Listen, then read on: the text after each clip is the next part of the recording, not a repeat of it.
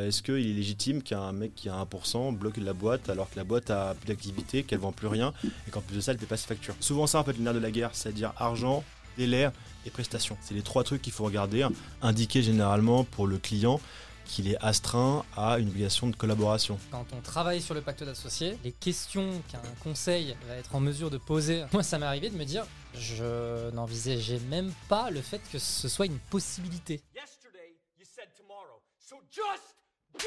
Sujet, c'est pacte d'associés. Donc, moi, bah, comme tu le sais, Mhm. avec Bulldozer, euh, donc jusqu'à maintenant, pas de société Bulldozer. Euh, donc euh, bonne croissance, etc. Au début, on s'était dit, on va faire. Enfin, en fait, le truc, c'est que au début, on s'était dit, on va lancer l'activité, et puis ça va être un complément de notre activité bah, avec Enguerrand, que tu ouais. Et, euh, et puis en fait, là, bon, on se rend compte quand même que ça vaut le coup de structurer les choses, d'avoir une vraie entité juridique, etc. Mais du coup, se pose la question de le pacte d'associés. Parce que du coup, euh, on en parlait juste avant, mais donc euh, The Family, qui est une boîte que tu, que tu connais, ils ont quand même bien. Enfin, à l'époque où du coup ils donnaient beaucoup de conseils aux startups, etc., un des conseils qui revenaient souvent, c'était faites un putain de pacte d'associés. Mhm, mhm. Et même après avoir donné ces conseils, etc., les gens ont pu voir l'importance du pacte d'associés au moment où les cofondateurs se sont séparés, puisqu'on a vu qu'il y avait du conflit, tribunal, etc. etc. Et d'ailleurs, je pense qu'ils en avaient un très bien et que là, pour le coup, euh, le- le- le- les embrouilles qu'ils ont eues dépassent euh, totalement le cadre de, de ce truc-là. Et puis moi, donc avant, je bossais dans une, dans une boîte qui s'appelle Germinal, qui a aussi eu quelques conflits associés. Là, on est clairement sur le, sujet du pacte d'associés. Il y, a- eu quelques éléments sur le pacte d'associés qui n'étaient pas très clean. Donc nous, on se pose la question. Voilà, on est trois cofondateurs. Donc il y a Enguerrand, Léa et moi. Et on se dit, OK, il va falloir qu'on pense au pacte d'associés. Et le sujet, c'est comment est-ce qu'on peut protéger la relation ça, là, là, par contre, je vais te laisser corriger. hein, Ouais, mais ouais, non, comment est-ce qu'on peut... je te laisse parler, bah, parce qu'en fait, ce qui, ce qui m'amuse, c'est que tu as déjà un réflexe qui peut être, comment dire, pas évité, mais en tout cas qui peut être euh, d'abord euh, suggéré à travers le- ce qu'on appelle les statuts. Parce qu'effectivement, ce qui paraît être essentiel à ton, à ton regard, c'est ce qu'on appelle hein, effectivement un pacte d'associés. Or, tu oublies de le mentionner dès le départ, on a aussi un premier pare-feu que sont les statuts. Alors, je sais que par exemple, avec Bulldozer, tu as fait le choix de lancer une SAS. Ouais. Voilà. Euh, qui se forme d'une holding avec euh, des associés qui ont, du coup, si je comprends bien, euh, que des entités juridiques euh, qui sont pas en propre, qui sont du coup des sociétés. Or, ce que tu peux déjà te poser comme question, c'est de savoir quelle est la place des statuts au sein de nos sociétés, plutôt que on va dire, franchir les étapes qui sont les suivantes, savoir est-ce qu'il est nécessaire ou pas de faire un pacte. En gros, je dis ça parce que si tu veux, tu as différentes sociétés, notamment par exemple les SARL, que tu connais, j'imagine, qui sont des sociétés qui sont déjà, euh, on va dire, vachement verrouillées. Euh, quand je dis verrouillé, si tu veux, on a un code de la- du commerce, on a un code qui est plutôt bien fait euh, pour ces boîtes-là.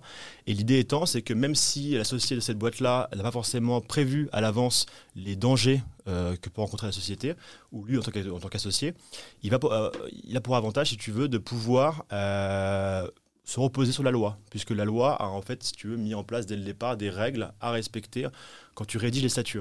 Et donc, tu vas avoir des statuts qui sont déjà, on va dire, vulgairement bien faits, euh, puisqu'ils prévoient à l'avance quelles seront les règles de répartition de capital, quelles seront les règles de répartition de vote, quels seront éventuellement aussi les organes qui vont contrôler la société et qui vont pouvoir permettre d'éviter à l'avenir, on en reviendra plus tard, mais à l'avenir, parce que c'est souvent ça le problème, c'est pas forcément ab initio, mais c'est genre plus tard, euh, les problèmes que rencontre une euh, société ou même des associés. Donc je disais ça à l'instant. Maintenant, voilà, là où tu as effectivement raison, c'est qu'on a euh, un autre sujet que sont, les, que sont les, les- les SAS, qui sont pour le coup un peu l'inverse. C'est-à-dire que des sociétés qui, elles, euh, ont été créées pour un sujet de souplesse. Euh, L'idée, l'idée c'est voilà, c'est que vraiment as l'associé, ou même en général la société, euh, se constitue avec l'idée que les associés ont un petit peu carte, carte blanche pour créer leur boîte. Et c'est là justement que deux questions se posent, à savoir comment rédiger les statuts, premièrement, et ensuite comment envisager éventuellement, de manière peut-être même confidentielle, c'est d'ailleurs ça aussi sous l'intérêt d'un pacte d'associés, comment envisager des petits accords, on va dire, entre associés euh, ou avec tout le monde pour euh, effectivement, en plus des statuts, euh, avoir un peu une solution euh, permettant dans la- à l'avenir, on va dire, d'éviter les problèmes. Ok, il y a déjà des choses à dire euh, sur Ouais, ce il y a truc. Donc, donc, ouais. La SARL, ce que tu es en train de dire, je, je caricature un petit peu, Non, mais bien sûr. en gros, ce que tu voulais dire par rapport au statut de la SARL, c'est qu'il y a un peu des modèles déjà préfaits C'est un peu ça le truc? Alors, c'est des modèles, et ça va même, si tu veux, un peu plus loin. L'idée, c'est quand même qu'au-delà des modèles, euh, on a en fait, si tu veux, tout un corps de texte. Euh, c'est souvent la loi qui vient le préciser, et tu as aussi parfois le règlement. Je suis un peu juridique dans mes réponses, mais c'est ça en fait l'idée. C'est vraiment, tu vas avoir des obligations quand tu vas rédiger les statuts. Donc, on en vient à ce que tu dis, ça peut être un peu des modèles finalement, parce qu'en fin de compte, tu as tellement de règles qui viennent suppléer euh, l'envie des parties que pour respecter ces règles-là, il faut en fin de compte avoir presque un template propre au SARL. Ok. Ce qui n'est pas le cas de la SAS. Ce qui n'est pas le cas de la SAS, tu veux, c'est beaucoup plus libre. C'est beaucoup plus libre. D'accord. Euh, que ce soit en termes, je disais tout à l'heure, en répartition de capital, droit de vote, sortie des associés. Tout ça, c'est vraiment beaucoup plus malléable. C'est un peu, voilà, encore une fois, pour, euh, si tu veux, réagir à ce qu'on voyait en droit anglo-saxon, par exemple, avec des statuts qui étaient très, très, très libres, des lois qui étaient beaucoup moins contraignantes. Et voilà, on se plaignait un petit peu d'avoir un régime trop renforcé avec les SARL ou, par exemple, d'autres sociétés euh, qui sont beaucoup plus intimistes pour le coup. Euh, et voilà, on a voulu offrir à la fois aux associés, mais à la fois de manière générale aux, entreprises, euh, des moyens d'avoir des sociétés plus, plus, voilà, moins contraignantes, plus souples. Ok, mais du coup, est-ce que ce que ça veut dire, c'est par exemple, le pacte d'associés, il est beaucoup moins important oui, c'est beaucoup moins. C'est pas vraiment nécessaire d'en faire un dans le cadre d'une SARL, là où par contre ça a une importance fondamentale dans la SAS. C'est exactement ça, à la différence près que l'idée quand tu vas faire par exemple euh, un pacte d'associés dans une SARL, ça va plus être pour mettre en place des règles de direction d'entreprise. Souvent, on va, si tu veux, tout à l'heure, j'ai employé un mot qui n'est pas du tout un mot anodin, qui est, qui est, un mot même très important, qui est le côté confidentiel. L'aspect confidentiel, il est davantage propre à une SAS, par exemple. En fait, si tu veux, par exemple, si tu veux... Parce que les statuts peuvent être publics. Exactement, ils le sont d'ailleurs, c'est obligatoire. Par exemple, tu fais une SRL et ou une SAS, tu vas devoir publier euh, ce qu'on appelle au greffe du, euh, du TECOM, tribunal de commerce, euh, selon la ville où tu es, tu es situé. Et c'est un document qui est public. Moi, demain, mmh. je veux t'attaquer sur une, disposition de tes statuts, bah, je, je, peux y accéder, soit en tant qu'associé, soit en tant que tiers, par exemple, si par exemple il y a une, un exemple très précis. Hein. Demain, euh, il y a une décision qui est prise par celui qui s'appelle le DG dans une boîte.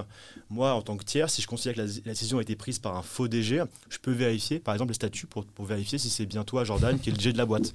C'est quand même important. Et je reviens à, mon, à mon exemple. Quand tu as par exemple la SAS, tu vas pouvoir créer justement ce pacte d'associés en catimini parfois, euh, pour avoir, si tu veux, un accord entre les associés euh, qui sont même pas forcément genre, euh, au courant pour les autres.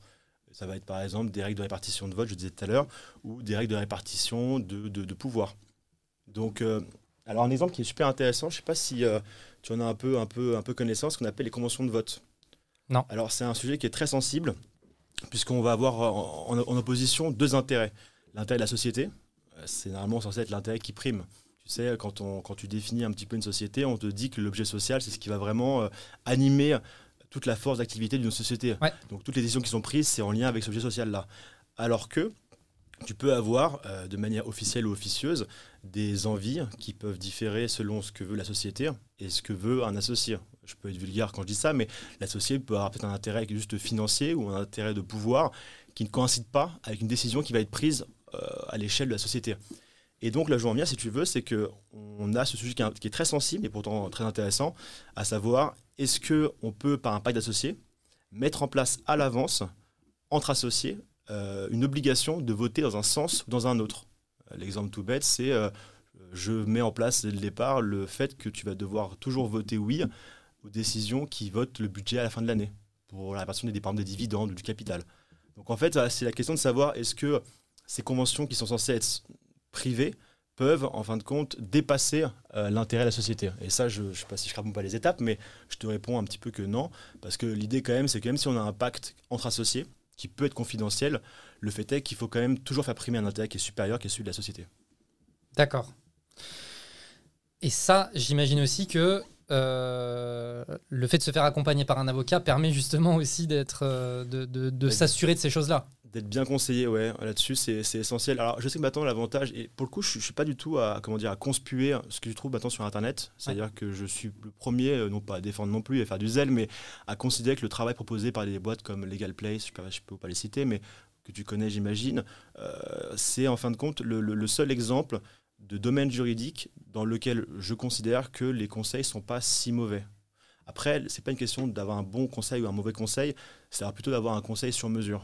Euh, pas, une, fois, encore une fois, une fois, je défends pas ma, paroisse, mais l'idée c'est ça en fait, c'est que tu auras toujours des réponses qui sont juridiquement valables sur Internet, mais en revanche, avoir une sorte de, de, comment dire, de travail un petit peu euh, sur mesure, c'est généralement possible que par un avocat. Alors, ça, ça, a un coût, évidemment, mais euh, quand, par exemple, tu fais des réunions qui peuvent être parfois un petit peu, un peu chronophages, un peu longues avec tes associés, avec un avocat pour savoir qu'est-ce que va être la société, ça a son intérêt, puisqu'encore une fois, il y a tellement de possibilités, tellement de possibilités, franchement, je... Oui, et puis, en fait, euh, bon, tu vois, parce que nous, on a commencé ce travail-là, et moi qui suis absolument pas... Enfin, le, sujet juridique, je suis mais un bébé.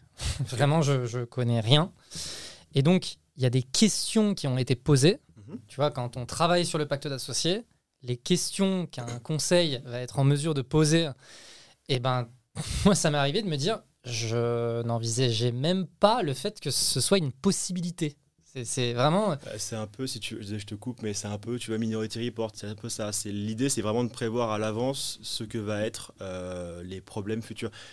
Encore une fois, je, te, je juste là-dessus, mais ce qui est marrant, c'est que moi, là-dessus, pour l'instant, j'interviens sur des questions qui sont davantage liées à une opération de conseil. Quand tu fais par exemple un pacte d'associés, tu vas venir conseiller la société.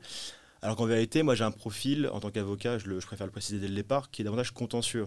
Donc en fait, moi j'ai déjà le regard d'après, hein. j'ai le regard qui, vient te montrer qu'il y, a un problème. Donc mon travail. Tu connais les problèmes. Voilà, c'est ça. Et en fait, c'est qu'il faut avoir un peu ce côté un peu, euh, comme on dit Janus, quoi, deux têtes, c'est-à-dire comprendre ce qui va être le problème futur, mais aussi avoir aussi un, profil contentieux, c'est-à-dire traiter euh, couramment et aller au tribunal pour savoir quels sont en fin de compte les points sur lesquels un tribunal, euh, un magistrat va regarder et va dire ça, cette clause ne me plaît pas, effectivement, vous auriez dû agir différemment. Donc euh, c'est important. Ok, bon déjà, tu vois, il y a un point qui est important, c'est que moi, de mon côté, je ne savais pas que le, les statuts de la société avaient une importance aussi grande dans le fait de définir déjà de base des éléments de relation entre les associés. Pour moi, tu vois, le, le pacte d'associés, c'était l'élément qui régit cette partie-là. Et les statuts, c'est vraiment ce qui va régir l'activité même de la société. Mais vraiment l'activité d'un point de vue, je sais pas, commercial, tu vois, l'objet, mmh. euh, voilà. Mais du coup, je suis. Enfin, c'est vrai que euh, de mon côté, j'envisageais pas du tout le fait que le statut puisse déjà commencer à. Bah parce que en fait, déjà, ce qu'il faut que tu comprennes absolument, c'est que avoir un pacte d'associés, c'est euh, un supplément, c'est pas une obligation du tout. C'est qu'en fin de compte, tu peux très bien avoir une société qui vit totalement pendant même parfois 100 ans mettons, euh, dans un monde idéal, et qui euh, n'a pas besoin d'avoir euh, de règles supplémentaires pour pouvoir régir ses rapports entre associés. L'idée quand même, c'est ça, c'est qu'en fin de compte, quand tu fais des statuts, tout ce que tu inclus dans un pacte d'associés, tu peux le faire dans les statuts directement. La particularité, c'est que quand tu fais un pacte d'associés, tu peux faire le choix de le faire entre certains associés. En fait, c'est vraiment mmh. ça qu'il faut que tu comprennes, c'est que l'idée, c'est deux choses, confidentialité et réunir non pas tous les associés, mais certains. C'est pas une obligation, mais c'est vraiment ça l'idée, quoi. C'est la particularité. Quand tu as un pacte d'associés, excuse-moi, quand tu as les statuts, désolé, euh, ça régit les rapports. Effectivement, tu l'as raison, l'objet social, le nom de la société, la durée qu'elle va, qu'elle va avoir, euh, si tant qu'elle en a une. Mais ça va aussi régir dès le départ les rapports entre associés, mais entre tout associés, pas entre certains ou alors des petites combinaisons de deux, trois. Donc c'est ça vraiment qui, on va dire, qui, différencie.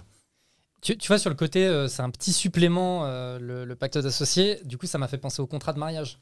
Ouais, absolument. Parce que tu vois, en fait, dans. C'est exactement ça. Tu vois, en fait, quand, tu te maries, il y a un contrat qui est là, qui est déjà prévu. C'est les statuts. Absolument, les statuts. et après, tu peux ajouter le contrat de mariage, et c'est le pacte d'associés. C'est absolument ça. La différence, quand même, c'est que quand tu es dans un mariage, tu es deux, et quand tu es dans tes contrats de mariage, tu es deux également. Là, encore une fois, je voulais vraiment insister là-dessus, c'est que tu peux vraiment avoir des accords, même multiples d'ailleurs, tu vois, entre. Totalement. Euh, c'est la particularité, en effet. Ok, rentrons dans le pacte d'associés. Ok. Donc, pacte d'associés, c'est quoi? Toi, tu conseilles que les associés, euh, ce soit quoi les premières questions qui se posent? Bah, En fait, déjà, il faut qu'ils comprennent euh, comment dire, on va dire vraiment l'objet de leur, démarche. Quel est leur but euh, quand ils veulent faire un pacte? Le but, il est en fin de compte assez, assez clair. C'est euh, de prévoir à l'avance tous les problèmes qui peuvent naître de leur rapport entre associés. Parce que malheureusement, c'est souvent le cas, et dans ce cas, c'est ce que je vois moi beaucoup souvent les rapports ils commencent de manière euh, super saine. Souvent c'est des boîtes entre, copains. Comme un mariage. Tu sors d'école de commerce, voilà c'est ça, voilà. Tu sors d'école de commerce, tu es avec un pote d'enfance ou autre, tu lances ta boîte, tu as un peu de financement et tu es content. Mais le problème c'est que euh, c'est le moment un peu de rayonnement euh, dans l'activité, qui est d'ailleurs super saine quand tu lances une activité. elle n'est pas forcément pérenne, donc il peut y avoir des problèmes. Et la première attitude à avoir, c'est de vouloir collaborer lorsqu'on rédige ce pacte d'associés tout en pensant à son intérêt futur. Parce qu'effectivement, euh, on est dans une démarche de compromis quand on crée une boîte, parce qu'on va s'associer à plusieurs pour l'intérêt supérieur d'une boîte qui sera, qui sera ensemble. Mais il ne faut pas oublier que quand on va créer un pacte d'associés, on va aussi penser à soi. C'est-à-dire que c'est aussi ça l'objet, en fin de compte. C'est de, au-delà de l'intérêt de la boîte, quel va être mon intérêt à moi, sans forcément qu'il soit euh, inconciliant, ou inconciliable, pardon, excuse-moi, avec la boîte. C'est vraiment ce, ce, genre de petit jeu de rapport de pouvoir un peu compliqué, je pense, au débat à cernir, euh, que doit prendre en compte l'associé d'un pacte lorsqu'il le rédige avec un avocat ou pas. Et euh, c'est le premier conseil que je donne généralement. Et euh, l'idée, c'est ça, c'est vraiment de comprendre un petit peu comment, comment je vais pouvoir à l'avenir avoir un peu des pare-feux pour pas qu'on connaisse de situations de blocage. Parce qu'en fait, c'est ça le, le, le, truc le plus marquant, que ce soit dans les exemples que moi j'ai pu, que j'ai pu vivre ou alors, euh, ou alors dans ce que je peux voir de manière classique, quand même quand tu es en cours, tu apprends ça, c'est vraiment arriver à un moment donné où pour une petite bêtise, parce qu'on n'a pas pensé à ça, la boîte peut couler.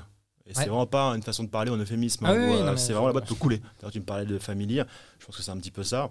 C'est une boîte qui, parce qu'une décision n'est pas prise, à temps ou, pas, euh, voilà, est bloquée. En fait, voilà. Et donc, il y a des pare-feux, j'imagine, pour reprendre ton expression. Il y a un peu des situations de blocage que toi en tant qu'avocat un peu classique. Du coup, c'est quoi les éléments, tu vois, c'est quoi les premiers éléments sur lesquels il faut se mettre d'accord parce que tu sais que c'est un truc un peu classique qui va tomber euh bah, En fait, si tu veux, c'est l'idée quand même, c'est quand tu lances une boîte, je pense que ça, tu me comprendras parfaitement.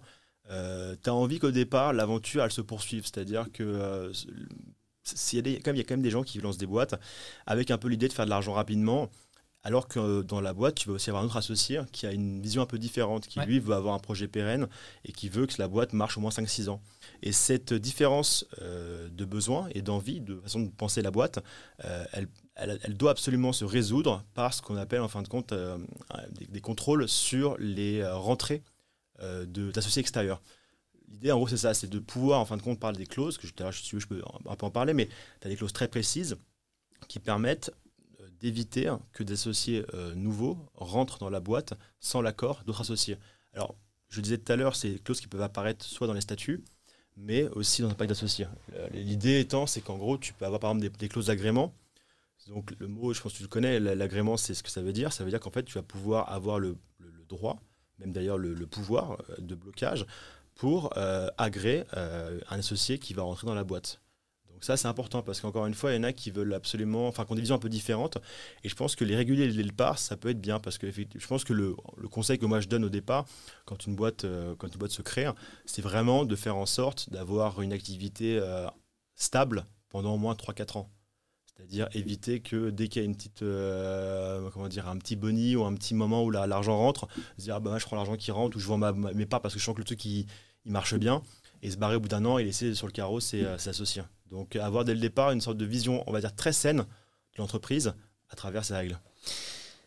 Du coup, il y a aussi un sujet qui est, ces règles-là, c'est bien d'en rediscuter de manière régulière. Parce que je pense que les ambitions personnelles des entrepreneurs, elles peuvent changer au fur et à mesure mmh. euh, du temps.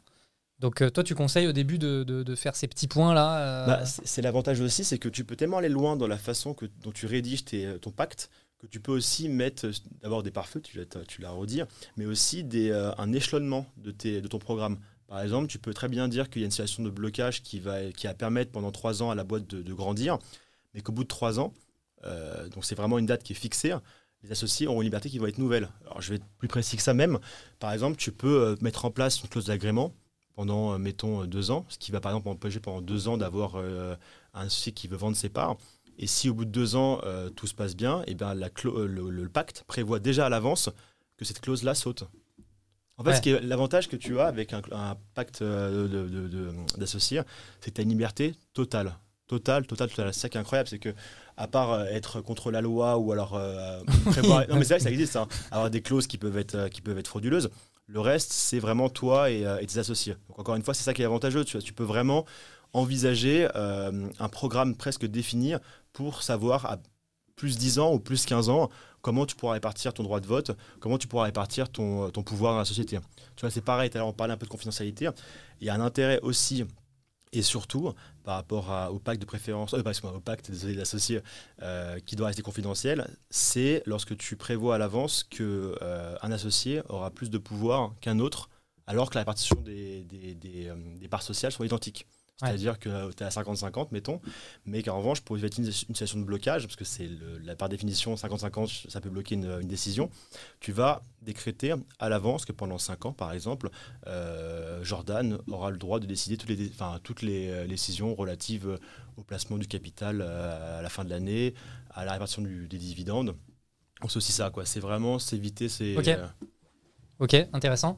Et euh, est-ce que tu, tu conseilles, toi, de mettre en place des clauses du type euh, il faut que vous prévoyez des situations dans lesquelles l'un peut virer l'autre, par exemple? Bah, on en revient toujours pareil, c'est toujours, toujours blanc ou noir. C'est-à-dire que ça peut être blanc quand tu lances la société et que tout se passe bien, ça peut être noir quand ça se passe moins bien. Et ça, je pense que c'est une chose assez cruciale. En fait, ce qui doit inspirer les clauses au terme desquelles l'un va avoir le pouvoir sur l'autre de pouvoir virer l'autre, c'est l'intérêt de la boîte. Donc en fait, il faut dès le départ avoir un canevas en te disant euh, c'est pour tel type de décision que s'il y a un blocage, l'autre peut sauter. Alors par exemple, tu vois, c'est un Ce serait quoi les types de décisions eh ben, décision ou même d'ailleurs comportement, parce qu'il n'y a pas que des décisions aussi, hein, il y a aussi des comportements ou des actes. Par exemple, on peut imaginer euh, que euh, euh, si un associé commet une faute de nature pénale euh, dans le cadre de son mandat, euh, c'est une À titre perso ou dans le cadre de l'activité? de son mandat, mais tu peux aussi évidemment prévoir à titre personnel. Par exemple, si, euh, si par exemple l'associé euh, commet une faute pénale, mais pour un sujet qui euh, rejaillit sur la société, hein, parce que le personnage est public et que la société devient un peu, un peu connue, et que ça a évidemment du coup une image euh, sur Mm. la société qui est mauvaise, tu peux dès le départ prévoir par exemple une clause qui dit textuellement, c'est ça en gros, textuellement qui va te dire tout comportement frauduleux qui est passible d'une- sanction pénale justifie pour votre associé de pouvoir demander sa démission soit au titre d'un mandat, donc président ou tu vois ou gérant selon le, comment est comment est choisir, soit carrément de revendre ses parts euh, de manière forcée. Tout est encore une fois, euh, on va dire libre ou offert aux, as- aux associés quand ils rédigent leur pacte pour pouvoir euh, prévoir ce genre de clause. Autre sujet, parce que tu vois, moi là, du, coup, je, je te pose un peu des questions sur des clauses qui me semblent assez logiques, tu vois. Donc, effectivement, il y a le cas de on peut plus s'entendre, euh, il, faut il faut en virer un. Bon, là, là, on est en train de discuter beaucoup de, dans le cas de deux associés. Mais tu vois, admettons, il y a quatre associés et il y en a un, clairement, euh, tout le monde veut le virer. Bon, là, euh, il faut, il faut prévoir ce type de clause de comment est-ce que tu peux virer la personne. Mais j'ai même envie de, de prendre un autre cas qui est il y a un des quatre associés qui veut partir. Ouais. Je m'y retrouve plus, etc. Mais, et ça, j'ai eu le cas, euh, c'est pas public, c'est proche, personnel, tu vois, de, de, de deux, deux femmes qui s'étaient associées. Il y en a une qui a voulu partir et qui, du coup, a voulu partir en disant Ouais, alors par contre, euh, maintenant, la valorisation de la société, c'est celle-là, donc euh, il faut que tu me fasses un chèque de temps. Ah ouais, mais moi, je peux pas, et puis je suis pas d'accord sur euh, la valo, etc. Comment est-ce qu'on peut prévoir ce genre de situation? Bah alors, encore une fois, c'est euh, ça, c'est pour c'est une situation assez délicate puisque là, on est dans le contexte, dans la situation, pardon, où euh, pour sortir, il faut absolument effectivement respecter la valorisation de- que faite que faite par l'associé ou même de manière générale par un rapport d'expertise. Souvent, ce qu'on va proposer, alors moi en tout cas, c'est ce que c'est ce que je fais généralement, c'est que je vais mettre dans mon pacte euh, une obligation pour les parties de se rapprocher et justement de désigner un peu à l'avance un, un expert qui sera à même d'évaluer le montant des, des Mm. parts. Puisqu'effectivement, si tu veux, euh, c'est assez, assez fluctuant la, la valeur d'une part sociale et souvent sujet en plus à discussion. Oui. Donc le mieux, c'est, mon conseil en tout cas, c'est vraiment le côté objectif, c'est-à-dire prendre une personne extérieure C'est quoi un expert comptable? tout bonnement. Parce qu'en vérité, euh, sinon tu t'y perds. C'est des discussions interminables. Et effectivement, on est déjà à un point de, presque de rupture. Ouais. Parce qu'il y en a un qui veut plus, l'autre qui veut moins. Donc, euh, donc logiquement, on va difficilement s'entendre, sauf avec euh, un peu de temps. Mais voilà. Donc prévoir à l'avance. Tu vois, on peut même être très précis. hein. On peut dire que ça sera tel expert comptable. Tu vois, le nommer presque. Ouais. Ou alors de voilà, mettre en place vraiment sa mission qui sera de euh, prendre en compte euh, le, comment dire, le, le- le- le- le contexte général pour l'activité, euh, justifiant en fin de compte l'évaluation des, des parts sociales. Donc ça, encore une fois, je pense que c'est un bon, un bon moyen tu vois, de prévoir à l'avance euh, ces situations-là. Ok. Donc là, on a parlé de euh, la clause euh, pour virer un associé, pour euh, ajouter des associés, Ouais. Pour le départ d'un associé. Ce serait quoi un peu pour toi, les... s'il y en avait deux, trois autres là, vraiment essentiels à ajouter à la panoplie euh, Il y en a tellement. Mais effectivement, tu as raison. Moi, celle que j'utilise pas mal, c'est. euh, enfin, en fait, que j'utilise pas mal, parce qu'en fin de compte, c'est aussi un peu un, écueil à, éviter- à- ne pas faire, de ne pas l'introduire, c'est la clause, tu sais, d'antidilution. Je sais pas si tu, euh, tu vois un petit peu. Encore une fois, c'est toujours pareil, parce que c'est des termes qui sont assez parlants euh, quand tu les Alors, je, analyses. je- je- je Du vois coup, ce que ça veut dire. imaginer, Par ouais. contre, je vois pas comment ça se traduit. Bah, en gros, c'est l'idée que euh, pour éviter que la boîte soit, euh, par exemple, subisse une, une levée de fonds sans ton accord, tu vas dès le départ mettre en place Hmm. comment dire, une clause qui est un petit peu comme un agrément, va fonctionner pour éviter que au bout d'un an, par exemple, il y ait déjà euh, 30 associés nouveaux. Donc l'idée, ça va être, par exemple, lorsque tu vas avoir... En fait, c'est un peu comme une, un droit de préemption. Je sais pas Ouais. si tu vois. Ouais. C'est l'idée que tu vas pouvoir, euh, dès le départ, euh, lorsqu'un associé veut vendre ses parts ou veut ouvrir le capital, tu vas pouvoir, toi, en tant qu'associé euh, fondateur, par exemple, ou associé qui est déjà dans la boîte, qui a signé un pacte, eh bien, demander à ce que tu sois le premier à pouvoir souscrire de nouvelles parts. Donc, en gros, quand tu vas avoir un capital qui va s'élargir pendant la vie de la société, tu vas pouvoir l'élargir, mais à travers les associés, les associés pardon, excuse-moi, déjà présents. Oui, Donc, et, et- et du coup, on peut même faire le lien avec ce que je disais juste avant, à savoir, s'il y en a un qui veut partir et qui veut vendre ses parts à quelqu'un d'autre, Mhm. quelqu'un d'extérieur à la société, du coup, ce droit de préemption vient Exactement. déterminer le fait que, bah oui, mais mon gars, euh, tu peux pas vendre à n'importe qui, nous, on a la priorité sur... euh, C'est ça. Et ça, c'est vraiment pour le coup un droit fondamental. C'est-à-dire qu'à partir du moment où tu as cette clause qui est dans le contrat, euh, tu peux pas la contourner, c'est compliqué.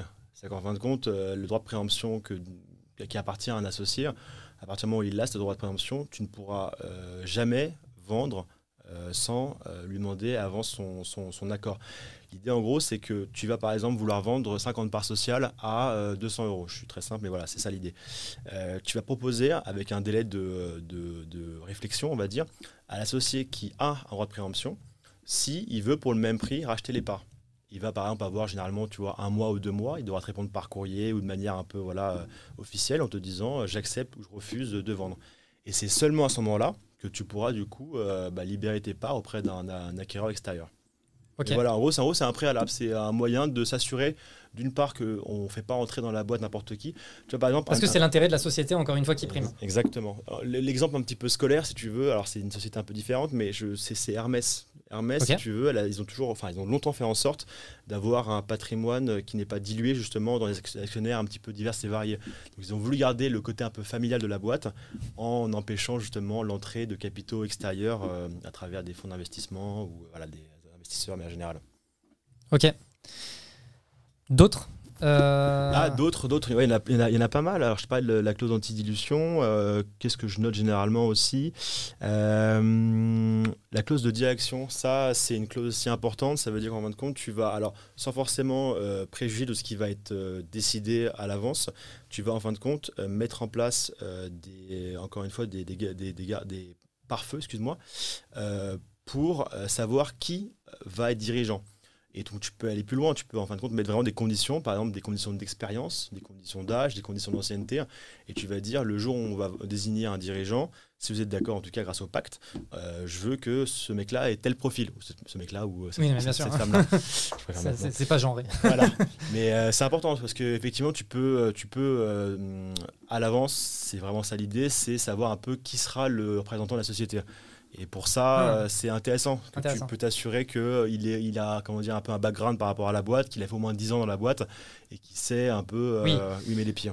Bon, après, nous, dans le cas d'une société comme la nôtre, au tout début, c'est vrai qu'on est tous euh, jeunes en début de carrière, etc. Donc c'est un peu particulier, mais j'envisage bien le fait que pour certaines boîtes qui ont déjà. euh, qui existent depuis des années et des années, où il y a des investisseurs, etc., c'est des clauses effectivement qui peuvent être hyper intéressantes pour euh, dire ok non en fait nous pour notre boîte là on a atteint un niveau où forcément il faut que ce soit quelqu'un qui ait tel et tel type Alors, de profil quoi Tu sais, ce qui est bien, c'est que tu permets un petit peu d'éclairer un autre sujet qui est, qui est pour le coup assez, assez euh, essentiel. C'est l'idée quand même que tu peux faire évoluer ton pacte d'associés. Ouais. C'est en c'est pas une matière figée. Alors c'est un acte extrajudiciaire, certes, mais c'est un acte aussi euh, que tu peux envisager comme étant soit évolutif, en faisant par exemple, c'est tout bête, hein, en faisant une annexe que tu signeras euh, cinq ans plus tard et qui prend en compte effectivement un aspect de la boîte qui a, qui a, qui a évolué. Euh, soit tu peux en faire de nouveau avec d'autres associés. Par exemple, si la boîte, comme c'est ton cas, euh, est lancée à 2, 3, 4, mais que dans 3 ans, vous êtes 15-20, eh ben, tu peux considérer de vouloir faire de nouvelles alliances ou alors de refaire de nouveaux groupes avec des nouveaux pactes, ou alors même prendre un pacte déjà existant et le modifier à travers simplement, comme j'ai à l'instant, une petite annexe ou alors un petit, une petite correction quoi, sur une clause. L'important quand même, c'est que, étant donné que c'est un acte qui a été décidé par plusieurs personnes, nécessairement, il peut être modifié que par ces plusieurs personnes. Ça, c'est une règle de base des contrats. Euh, tu ne pourras jamais modifier un pacte d'associés euh, s'il n'a pas été euh, validé par tous ceux qui sont signataires. Hmm. Donc toujours... Alors, oui, ça semble logique. Ouais, voilà. tu peux pas imposer un truc à quelqu'un. C'est ça. Ok. pour sortir un peu des clauses, mais pour avancer un peu aussi sur ce sujet, c'est quoi les risques de, de c'est quoi les, les conflits tu j'ai envie de te dire les risques, les conflits, je sais pas exactement comment appeler ça, mais les trucs un peu classiques que tu vois. C'est le bon terme, tu as raison, c'est le risque et le conflit, les, les, deux correspondent. Euh, le, pas le plus classique, mais en tout cas l'écueil qu'il faut vraiment éviter quand tu, quand tu lances, ta, quand tu lances ta, ta boîte et que tu fais un pacte d'associés, c'est de mettre en place euh, des décisions qui vont être votées euh, de manière unanime. Ça, c'est le gros problème. Parce que, comme tu peux, je pense, l'imaginer quand je te dis ça, euh, demain, quand tu mets. Alors, quand c'est des grosses décisions, ça s'entend, par exemple, tu vois. Donc, quand tu, par exemple, tu veux, mettons, euh, bah, mettre fin à la boîte, tu veux la dissoudre. Là, c'est une décision qui est assez importante. Donc, ça paraît en fait presque tentant de vouloir absolument mettre en place euh, une décision qui sera unanime. Mais imagine la, situation qui est la suivante. On est sur une boîte avec un associé qui a 95%, même, même plus, à 99% si tu veux, un qui a 1%. Et avec ce petit pourcentage de rien du tout, peut bloquer la boîte et peut bloquer euh, la décision qui euh, supposerait d'y mettre fin. Donc en fin de compte, un truc que vraiment, je sais pas que je le déconseille, mais, presque en vérité, c'est de mettre en place des décisions à travers une clause qu'on appelle clause d'unanimité. C'est euh, quelles seront les décisions à voter qui, demandent à ce que chacun soit d'accord. Donc évitez vraiment de faire ça, parce que encore plus loin dans la, réflexion parce que je pense que c'est ça qui t'intéresse. C'est qu'est-ce qui se passe dans ce cas-là? Est-ce qu'on est vraiment bloqué jusqu'à la fin? J'allais en venir à cette question. Ah, mais c'est une question qui est parce que je pense que tu dis logiquement, ça serait idiot de rester bloqué, d'avoir une boîte qui 400 ans reste en, vie. Du, coup, ce que j'étais en train de me dire, c'est est-ce que du coup, tu peux aller au tribunal pour. Euh, exactement. Exactement, c'est ça. décider de ce truc-là. Alors avant de décider de ce truc-là, si tu veux, on va, ce qu'on, on va, on va chercher, grâce au tribunal, à désigner ce qu'on appelle un, un mandataire mandataire euh, judiciaire ou mandataire ad hoc, ça dépend des termes. Mandataire ad hoc, c'est ce qu'on appelle euh, généralement le mandataire qui va être désigné euh, avec accord des parties, c'est-à-dire sans un juge. Et mandataire judiciaire, ça va, comme le, nom l'indique, ça va être souvent parce qu'on a saisi un juge. Donc déjà, imagine les délais. Tu vois, c'est pas impensif de dire que la justice est lente, parce qu'en l'occurrence, au commerce, elle est souvent lente. Ah, pareil, ça va mieux en mieux, mais quand tu vas par exemple à Nanterre, c'est une juridiction qui est assez lente parce qu'elle est débordée et parce que du coup, bah, les dossiers sont traités de manière, manière un petit peu lente. Mais tu vas du coup devoir faire une assignation, c'est un acte juridique qui va saisir le tribunal et qui va prévenir euh, l'associé euh, récalcitrant que tu veux désigner un mandataire. Et c'est le tribunal qui va étudier la, situation en se disant, bah là effectivement, il y a une situation de blocage qui est injustifiée et qui surtout, ça c'est vraiment encore une fois la notion cruciale, qui va à l'encontre de l'intérêt de la société. C'est-à-dire, est-ce qu'il est légitime qu'un mec qui a 1% bloque la boîte alors que la boîte a plus d'activité, qu'elle vend plus rien et qu'en plus de ça, elle ne paie pas ses factures? Donc euh, hmm. c'est vraiment ça l'idée. Et, tu disais que donc il peut y avoir un mandataire judiciaire et l'autre terme c'est mandataire? Mandataire ad hoc. Alors ça c'est un truc très propre au droit, c'est que tu as encore beaucoup de termes un peu latins. Oui. Euh, donc voilà, ad hoc c'est vraiment ça veut dire en gros à côté quoi. C'est euh, dans, dans, le cas de j'ai une société j'ai 99% des parts et une personne a 1% des parts. Est-ce que la désignation de ce mandataire ad hoc il va falloir se mettre d'accord entre les deux parties ou parce que j'ai 99 ah, non, non, non, exactement, il va falloir être d'accord. ah ouais, ok. sauf, alors, tu vois, on peut encore une fois aller plus loin, sauf si par exemple tu as dans, ton, dans tes statuts ou dans ton pacte une disposition qui justement prévoit ça, qui te dit si demain il y a un conflit sur une décision qui requiert l'unanimité, les parties s'obligent à désigner un mandataire ad hoc. Euh, qui est cette personne on peut, on peut déjà dire Tu peux déjà dire, ou en tout cas, c'est comme pour le président, si tu veux le désigner à l'avance, tu peux mettre en place des conditions de désignation. C'est-à-dire, tu, tu peux très, très, bien dire que ça va être un, un ancien membre de la société qui doit avoir telle expérience. Voilà, tu peux encore une fois toujours contractualiser à l'avance qui, euh, bah, en l'occurrence, qui sera ce mandataire ad hoc. Mais tu as raison aussi, tu peux aussi le désigner dès le départ. Tu peux dire euh, j'ai trois associés, bah, ça sera le troisième qui sera mandataire ad hoc. Ok, intéressant. Euh, pour continuer sur les risques, moi ça m'intéresse de savoir, toi, Surtout que toi, du coup, tu as la facette où tu vois les problèmes. Ouais, ouais, absolument. absolument. T'as une, euh, je sais pas, une anecdote, une histoire, un truc sur lequel t'as vu un, je sais pas, un conflit entre associés où tu te dis ah ouais là ça a été bain de sang quoi. Bah, j'ai un peu, j'ai un peu, je pense grillé les étapes, mais je pense que ce que je te disais à l'instant c'est un petit peu ça quoi. L'exemple, alors on n'était pas sur un 99 1%, mais à quelque chose près c'était un petit peu ça. Et la boîte, euh, la boîte euh, ne fonctionnait plus, elle était à lettre morte si tu veux, il y avait plus d'activité. T'en avais un quand même qui voulait faire les, on va dire les choses, les choses correctement, donc il voulait fermer la boîte et il pouvait pas parce que l'associé a bloqué. Donc euh, ça a pris, je crois, un truc comme trois ans pour, une décision qu'on aurait pu mettre euh, max deux semaines en principe, si ça s'était bien déroulé. Et ça, c'est un peu voilà, c'est un peu l'exemple type de euh, la boîte qui, qui va se bloquer. Pareil, tu vois, on, en revient à ça. J'ai déjà aussi le cas. Alors ça, ça paraît anodin, mais c'est encore une fois des choses qui sont assez, assez, assez significatives. C'est quand demain tu as une possibilité de faire une levée de fonds, mais que tu as des clauses dans les statuts ou dans le pacte d'associés euh, qui, qui l'empêche, et ben le problème c'est que l'associé ne pourra, enfin, pourra continuer à maintenir son, son, son, son droit de regard sur l'entrée de, de, fonds, de fonds frais et empêcher une levée de fonds.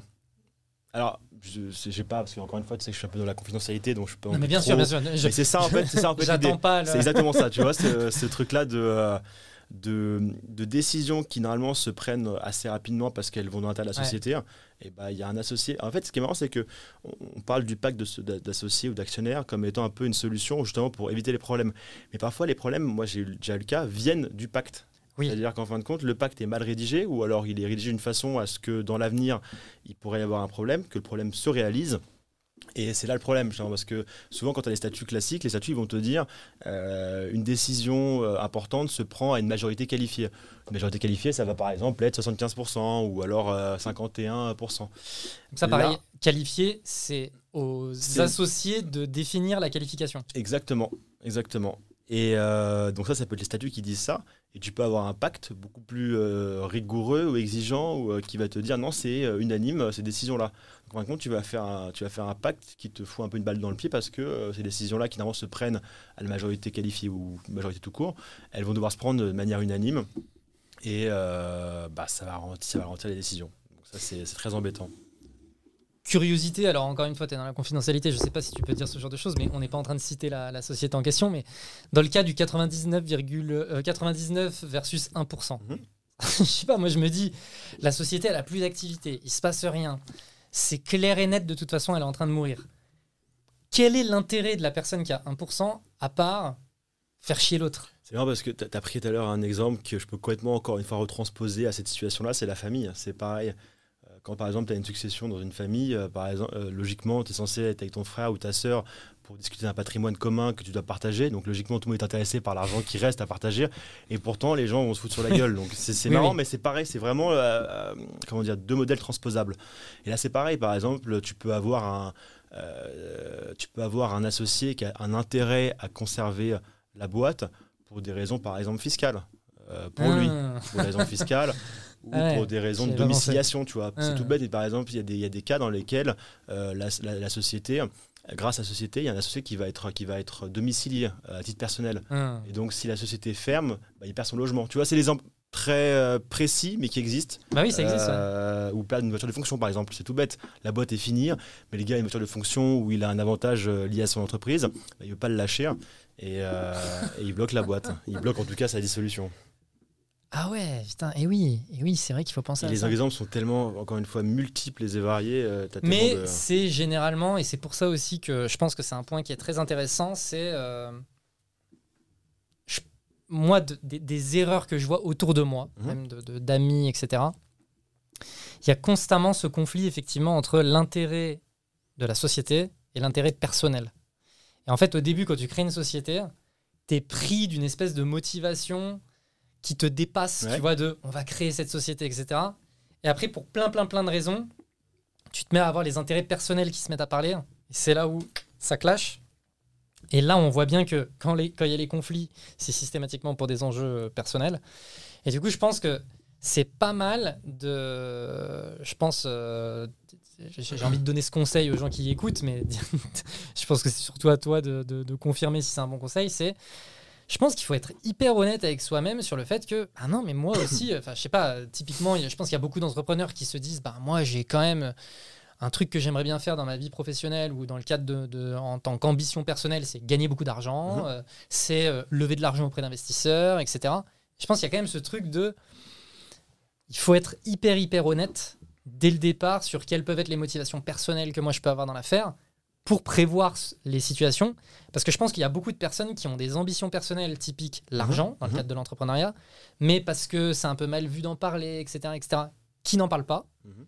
Et le jour où il y a la situation qui se, qui se met en place et que, ok, c'est bon, j'assume cette ambition personnelle que j'ai de faire de l'argent, bam, c'est là où il y a tout qui s'écroule. Tu as absolument raison. En fait, ce qui est, ce qui est intéressant, c'est que c'est aussi d'ailleurs, pour moi en tout cas, le rôle de l'avocat qui est un rôle absolument crucial.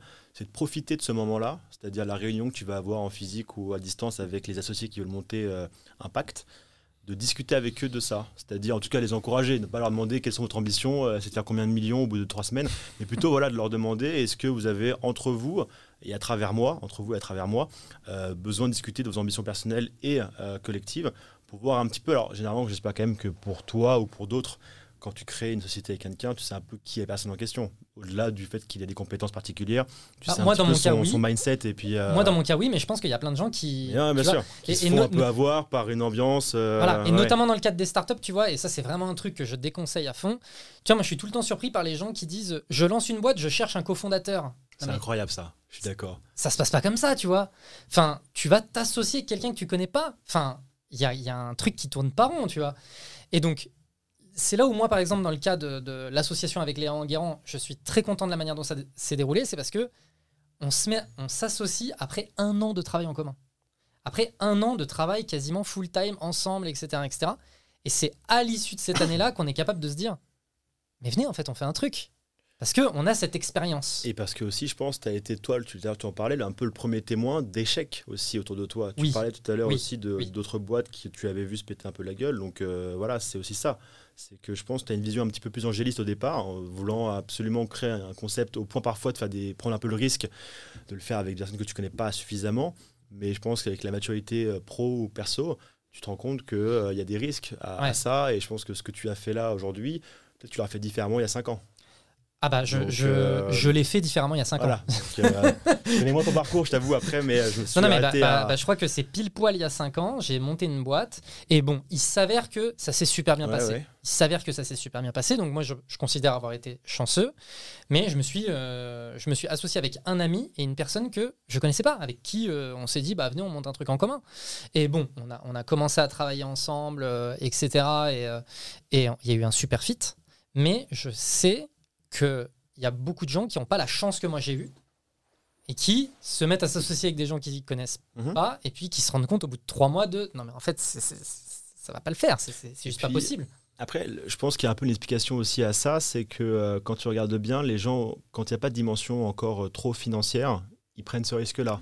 Tout à fait C'est-à-dire que demain, tu lances une boîte où tu mets 100 000 euros, je pense que tu regardes un peu plus avec Oui. qui tu t'associes. Oui. Alors qu'une Oui. boîte de sortie de fac, euh, bon, tu fais ça avec trois billes et puis tu fais un petit, une petite, euh, 100% d'accord voilà, un petit tour avec tes parents à côté et puis euh, c'est ça aussi qui fait la différence. Ouais. Je pense que la conscience des gens et le- du risque qu'ils prennent euh, va vraiment croître en fonction de l'argent qu'ils vont mettre.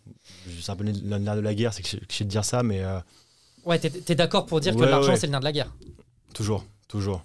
Alors Ouais. encore une fois, on en revient à ton exemple de tout à l'heure. C'est vrai que je pense que quand tu fais euh, le choix de faire un pacte d'associés, euh, la réunion que tu vas avoir ou tes réunions que tu vas avoir avec l'avocat et ou sans avocat, euh, elles sont importantes pour aussi un peu apprivoiser quelles seront les ambitions futures de ton associé. C'est-à-dire, est-ce qu'il a une même une projection sur 3 ans, sur 5 ans? Est-ce qu'il a une projection en termes financiers Est-ce qu'il a une projection aussi en termes de direction de la société? Est-ce qu'ils vont en faire, ils vont en faire une start-up plus plus ou est-ce qu'ils vont en faire euh, une licorne? C'est vraiment ça l'idée, quoi. C'est vraiment de savoir à qui tu t'associes. Alors, tu le sais toujours un petit peu, mais je pense que à travers les questions euh, bien définies de l'avocat, tu peux découvrir aussi un peu une facette nouvelle, positive ou négative, de l'associé. C'est-à-dire, euh, grâce aux Oui. questions posées, est-ce que lui, il a vraiment un- une volonté de direction de la boîte ou est-ce qu'il veut juste avoir un petit peu un rôle, euh, voilà, encore une fois, de retrait laisser la boîte se faire d'elle-même, mais en revanche avoir un rôle peut-être plus opérationnel euh, sur l'aspect voilà, personnel et, et financier. j'ai l'impression tu vois au travers de la conversation qu'il y a deux trucs c'est toi en tant qu'avocat dans ces discussions là j'ai l'impression que tu peux T'as as bien évidemment le rôle de, de conseil euh, juridique, etc. Mais j'ai l'impression que tu as aussi un petit rôle de psy dans Mhm. l'affaire. Et tu vois, là, là, exactement l'exemple que tu donnes, je me disais, c'est- marrant, mais ça pourrait limite être des discussions de thérapie de couple. Ouais, t'as raison, t'as raison. Enfin, en tout cas, je pense que la thérapie de couple, elle, apparaît davantage quand le couple va mal. Oui. Donc, on en revient aussi à, encore à ça, c'est-à-dire qu'au début, tu officies comme un maire, comme tu vas dire, et tu vas juste euh, mettre en place euh, euh, un accord qui est censé être un petit peu, déjà, on va dire, étudié par les associés. Quand tu arrives au moment où il y a déjà un conflit, c'est effectivement le rôle psychologique et le rôle de soutien psychologique, il est un peu plus prégnant parce que justement, tu vas avoir un conflit. Mais euh, tu as raison que tu as déjà un petit peu, bah, c'est le terme conseil, c'est pas par hasard qu'on appelle ça aussi un conseil d'avocat. C'est euh, lui dire voilà où vous allez, voilà ce que vous pouvez faire ensemble et voilà quels sont les risques si vous ne faites pas un pacte suffisamment euh, encadré. Ok. J'aimerais bien qu'on ferme le sujet euh, pacte d'associés, parce que je pense que ce sujet d'association, et on a parlé des statuts, pacte d'associés, etc., je pense qu'on a globalement fait un peu le tour des éléments sur lesquels je voulais qu'on discute. Pour moi, ça m'intéresse aussi qu'on puisse discuter de sujets contractuels de manière un petit peu plus large, à savoir contrat de prestation. Je vais, je vais mettre ça dans ce cadre-là, mais aussi bien dans un sens, je suis client et j'ai besoin d'un contrat avec mes prestataires, que je suis prestataire et j'ai besoin de contrat avec mes clients. Euh, c'est quoi les éléments? Je, me positionne en tant que prestataire. Mhm. Euh, c'est quoi les éléments sur lesquels il faut que je fasse attention dans la relation que je vais entretenir avec mes clients? De la même façon, tu vois, qu'on disait, c'est quoi un peu les clauses clés dans l'association? C'est euh, quoi les éléments sur lesquels tu sais qu'il y a généralement du conflit? Et, moi, en tant que... Déjà, je commence par une première question qui est, je suis prestataire, je vais travailler avec un client, euh, est-ce qu'il me faut forcément un contrat? Est-ce que tu conseilles qu'il y ait un contrat Et s'il si, faut qu'il y ait un contrat, c'est quoi les éléments euh, un peu clés qu'il faut faire apparaître dans le contrat? Bah Alors, si tu me l'autorises, je vais faire non pas un petit cours de droit, mais en tout cas un petit, euh, petit amorce là-dessus. L'idée, c'est ça en fait c'est que euh, tu poses une bonne question est-ce qu'il faut absolument pas un contrat? Et je pense que quand tu dis contrat, tu dis contrat écrit, j'imagine. Je pense que tu penses à ça directement. Moi, je pense à ça immédiatement. Voilà, c'est ça. Alors qu'en vérité, un contrat peut être très bien oral. Qu'on soit dans une relation d'affaires ou dans une relation entre personnes physiques, toi et moi par exemple, on peut très bien mettre en place un contrat qui sera uniquement oral. Sauf que je pense que tu peux, toi, dès le départ, un petit peu euh, imaginer quel sera le défaut d'un contrat oral. C'est la preuve. C'est-à-dire qu'est-ce qui prouve qu'on a fait un contrat? ton contrat aura la même valeur, il n'y a même pas une valeur différente. Un contrat oral a la même valeur qu'un contrat écrit, à différence près qu'il faut maintenant le prouver. Alors quand tu as un contrat oral, on peut imaginer que euh, par exemple, on peut avoir un témoin qui sera du coup, euh, qui mmh. fera office de. moi, je sais qu'ils ont fait un contrat ensemble et ils ont décidé que ça sera 10 000 euros pour tes prestations. Ça, c'est une chose, mais c'est un peu compliqué. Et rarement, tu vas en justice avec un, ton témoin à côté de toi euh, en disant c'est mon témoin et regardez ce qu'il va dire. Oui, puis après, il faut la preuve que le témoin était bien présent. Exactement. Tu as aussi un autre, un autre moyen de maintenir un contrat oral sans pour autant avoir un témoin. Ça va en fin de compte être l'évidence de ce qui a été fait. Euh, par exemple, demain, moi, je suis, euh, je suis euh, par bulldozer, je te fournis une prestation en marketing digital. La prestation, tu l'as reçue, je peux le prouver. En revanche, j'ai rien pour justifier que tu devais me payer. Ou alors, j'ai rien pour justifier que je vais le faire la prestation dans les, dans les trois semaines et pas dans les six mois. Et bah, en vérité, même si tu n'as pas ça, tu as déjà en fin de compte ce qu'on pourrait appeler en fin de compte un faisceau d'indices, c'est-à-dire des éléments qui permettent de démontrer que tu as fait un travail. Et après, ça serait davantage à la partie qui a reçu la prestation de se justifier en disant, par exemple, devant un juge, euh, pourquoi la prestation serait gratuite.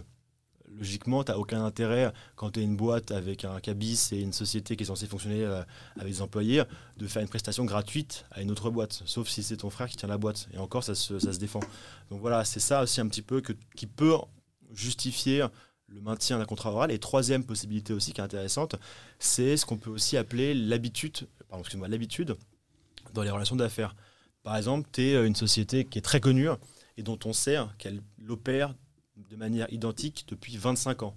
Euh, je ne sais pas, par exemple, mais euh, je distribue des journaux. Tu sais, par exemple, c'est ces, journaux que tu vois en, Angleterre, dans des petites boxes, et dans lesquelles tu mets une pièce.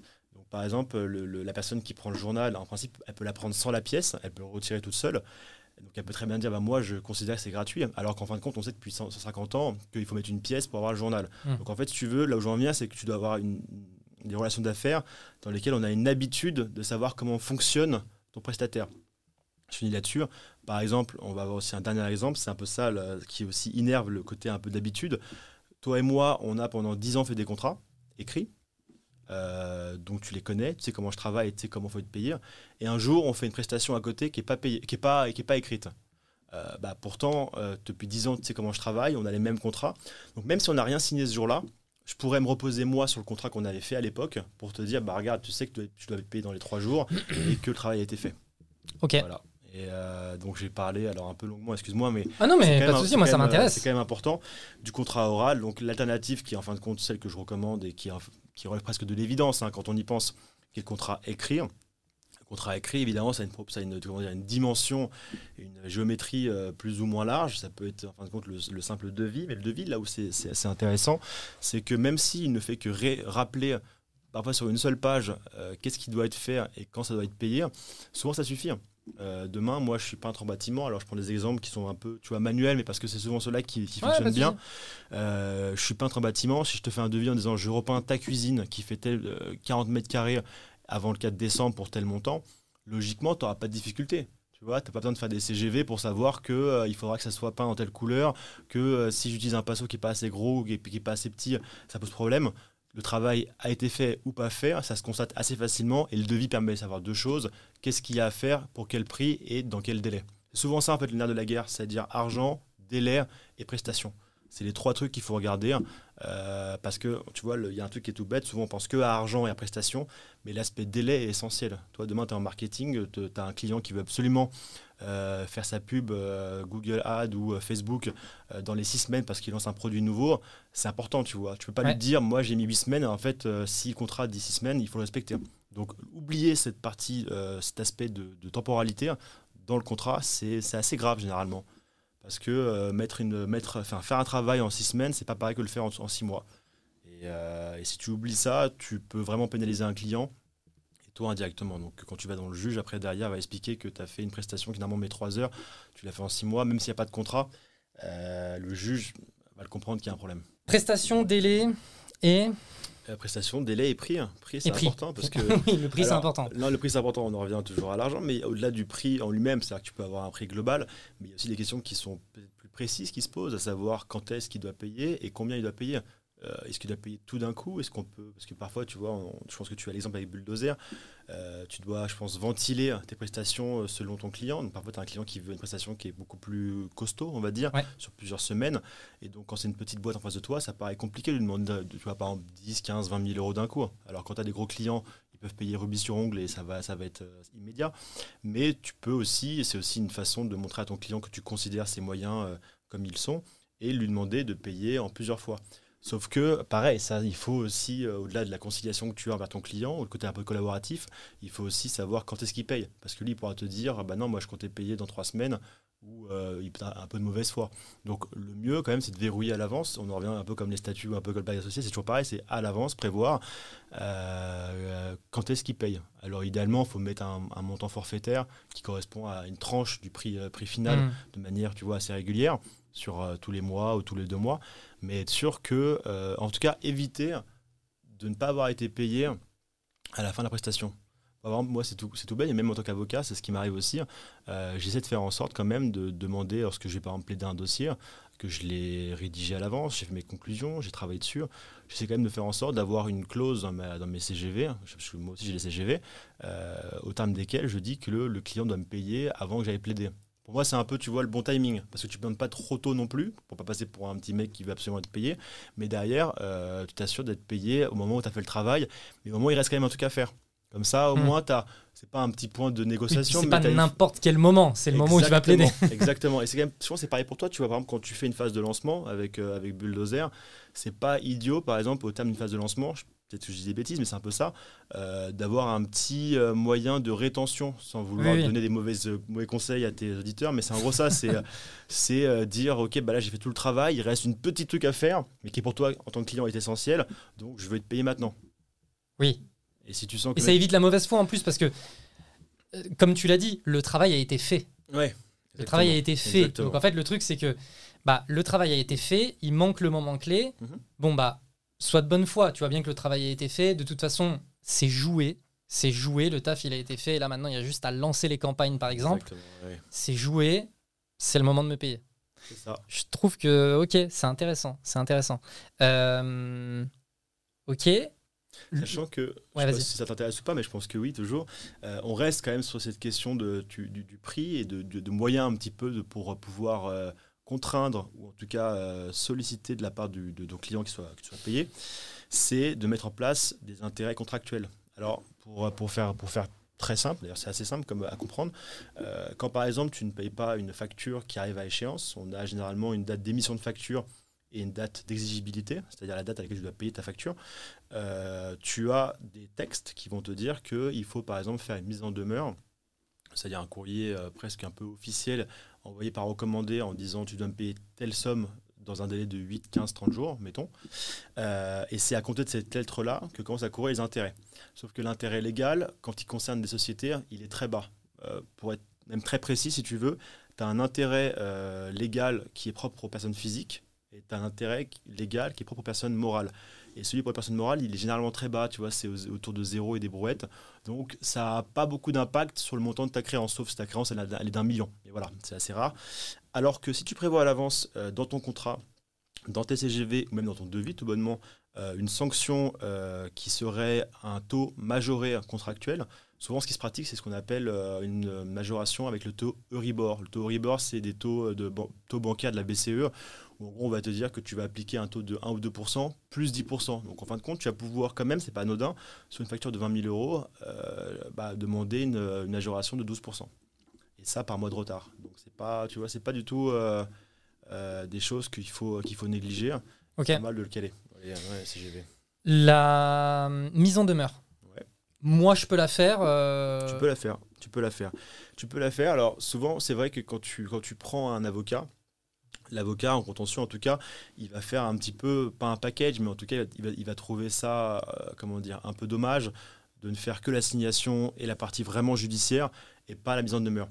Donc, ce que je conseille, c'est quand toi tu es, quand toi tu as pas encore d'avocat, c'est d'en faire une, mais assez sommaire, pas s'embêter à rappeler euh, avec une longue litanie d'arguments euh, en quoi tu dois être payé si par exemple tu es prestataire, hein, je dis bien.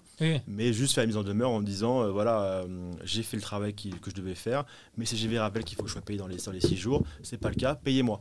Mais pas plus. Parce que ça, c'est un conseil vraiment que je donne et qui, je pense, et je pense le plus important d'aujourd'hui, c'est de pas s'octroyer ou se prendre la parade d'un avocat soi-même. C'est-à-dire, même si on a un bon service juridique, euh, souvent, le travail euh, est tellement pour toi un petit peu sensible que tu mets un peu trop de cœur en tant que prestataire. Tu vas te dire, c'est ma boîte, mon travail est bien fait.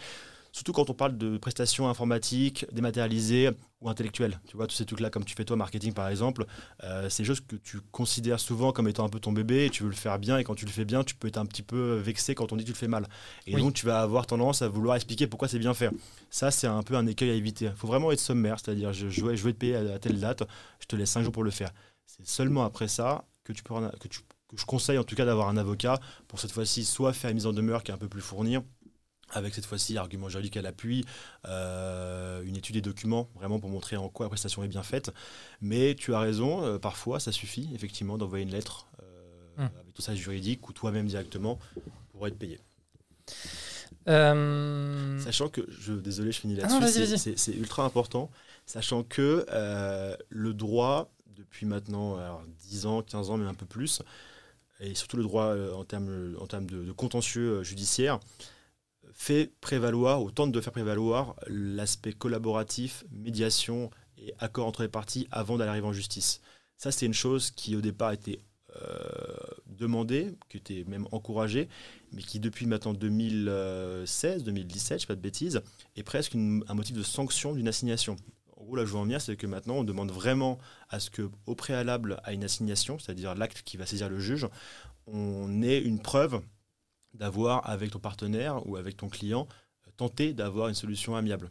Si ce n'est pas le cas, euh, alors tu as, des cas dans lesquels, par exemple, quand ta demande est inférieure à 5000 euros, donc c'est une petite somme, on peut carrément considérer que ton assignation est irrecevable, c'est-à-dire qu'elle pourra il faudra, en refaire une tant que tu n'as pas tenté, avec un médiateur ou avec des procédures qui sont mises en place pour ça, de trouver un accord amiable. Alors le problème, c'est que moi, ces choses-là, je les trouve assez, assez louables, mais elles sont quasiment jamais infructueuses. J'ai une expérience qui est, qui, est, voilà, qui est la mienne, hein. j'ai 3-4 ans, de 4 ans de bar, mais le fait est que il est quasiment impossible, en tout cas d'expérience, de voir des, contentieux qui se résout grâce à un médiateur euh, mandaté pendant la procédure, parce que tu peux aussi avoir ça parfois pendant la procédure, ou avant. Généralement, quand tu prends un avocat et tu es déjà en phase avec un, avocat, tu as déjà mis de l'argent là-dedans, tu n'as pas forcément trouvé une solution amiable pour 5000 euros. Euh. oui, tu te dis, euh, allez, euh, maintenant on va jusqu'au bout. quoi. Exactement. Et généralement, le travail de médiation, en vérité, c'est là où je prêche un peu pour ma, pour ma paroisse, c'est qu'il est bien fait entre avocats. C'est-à-dire les avocats, grâce à- au sceau de la confidentialité, ils peuvent entre discuter, c'est-à-dire en fin de compte faire presque preuve de, enfin en tout cas pour son client, montrer que son client a peut-être tort, mais vu que c'est une discussion qui est confidentielle, ça ne pourra pas apparaître devant le juge. Donc tu pourras en fin de compte lâcher toutes tes billes d'un coup en disant voilà, je sais que mon client a tort, mais en revanche, nous on est d'accord pour payer 20 000 euros. Et ça, c'est un truc que ne pourra pas utiliser euh, ton confrère adverse ou euh, le client euh, en Mm. face. Mm. C'est vraiment ça important pour, pour- nous euh, en termes de négociation, que ce soit pendant le procès ou même avant, parce que l'avantage aussi, c'est que tu peux discuter jusqu'à la fin. Et parfois, c'est aussi un peu le cas. Tu vas avoir un accord amiable qui va arriver trois jours avant la décision de justice. Et donc, euh, Oui. ton, ton juge hésite depuis trois ans et tu vas trouver un accord euh, sur, le, sur, le, sur le fil. Euh, donc, c'est ça qui est assez marrant dans, ces- dans ce, dans ce domaine-là. Ok. ça- m'a fait apparaître pas mal de questions. Ouais, je t'en prie. je vais, je vais Après, je facture après. hein. Je mets une note d'honoraire euh, si ça ne dérange pas. Je mets bulldozer ou rose. Pas de de souci, pas de souci. Euh, en fait, euh, moi, ce qui m'intéresse aussi de savoir, c'est, je, je veux revenir sur ce que tu disais tout à l'heure, à savoir le côté émotionnel des choses. T'as pas employé ce terme-là, mais c'est clairement ce terme en fait. C'est ouais. on perd la raison. Tu sais, quand tu disais c'est mon bébé, je comprends pas, on veut pas me payer, etc. On commence à rentrer dans le domaine de l'émotionnel. Et quand on rentre dans le domaine de l'émotionnel, le cerveau il se débranche complètement et en fait on est capable de faire euh, des erreurs mais terribles d'un point de vue juridique euh, à cause de ça quoi. Ouais, c'est ça, ouais, absolument. Et, et donc toi en fait donc ce que tu dis c'est dans ce genre de situation, ce que tu conseilles c'est vraiment de faire en sorte d'arrêter, euh, de couper court à la conversation et de pas commencer à s'embarquer dans des choses sans fin. Alors, je ne dis pas non plus de couper court à la conversation. C'est, euh, encore une fois, je- on en revient à ça, tu parles d'émotion, il y a aussi une côté vraiment charge mentale. quoi. C'est vrai que quand tu Totalement. fais un travail où tu mets parfois des heures entières à travailler dessus, ou même selon toi, tu as même fait aussi un petit peu le- la, la coupe, surtout le budget par rapport à ce que tu as fourni comme travail, parce que c'est souvent ça, même en tant qu'avocat ou en tant que toi, bulldozer, parfois tu factures 10 heures, mais en vérité, on t'en fournit 15. Oui. Donc, avoir fourni 15 et derrière qu'on dit que c'est mal fait, c'est assez énervant. Et là où je te reprends un peu, c'est que je ne conseille pas de mettre fin à toute discussion, puisqu'en vérité, on va te reprocher, on te, dira toujours, regardez, j'ai envoyé trois lettres recommandées, et euh, à aucun moment il y, a, il y a une réponse en face. Je dis plutôt que dans les réponses, il faut avoir une réponse qui, à aucun moment, quand tu te relis, laisse à penser, de près ou de loin, que tu peux avoir tort. Quitte un peu à se mentir aussi, hein, je dis bien, hein, mais euh, l'idée c'est vraiment je suis le meilleur, enfin je suis le meilleur, euh, mon travail est le meilleur, et à aucun moment j'ai fait mon travail comme un cochon. Après, ça sera à l'autre de le prouver. Mais l'avantage aussi, c'est que, pas l'avantage, mais la particularité de ce que tu fais toi, par exemple, chez, chez- avec Bulldozer, c'est que tu fais un travail qui est euh, intellectuel avant d'être un travail matériel. Tu vois, tu Oui. ne repars pas les murs. Je parlais de peinture, c'est un peu ça, quoi. Donc, c'est une matière tellement dure à appréhender qu'elle a, le- elle a le privilège d'être ce qu'on appelle une obligation de moyens.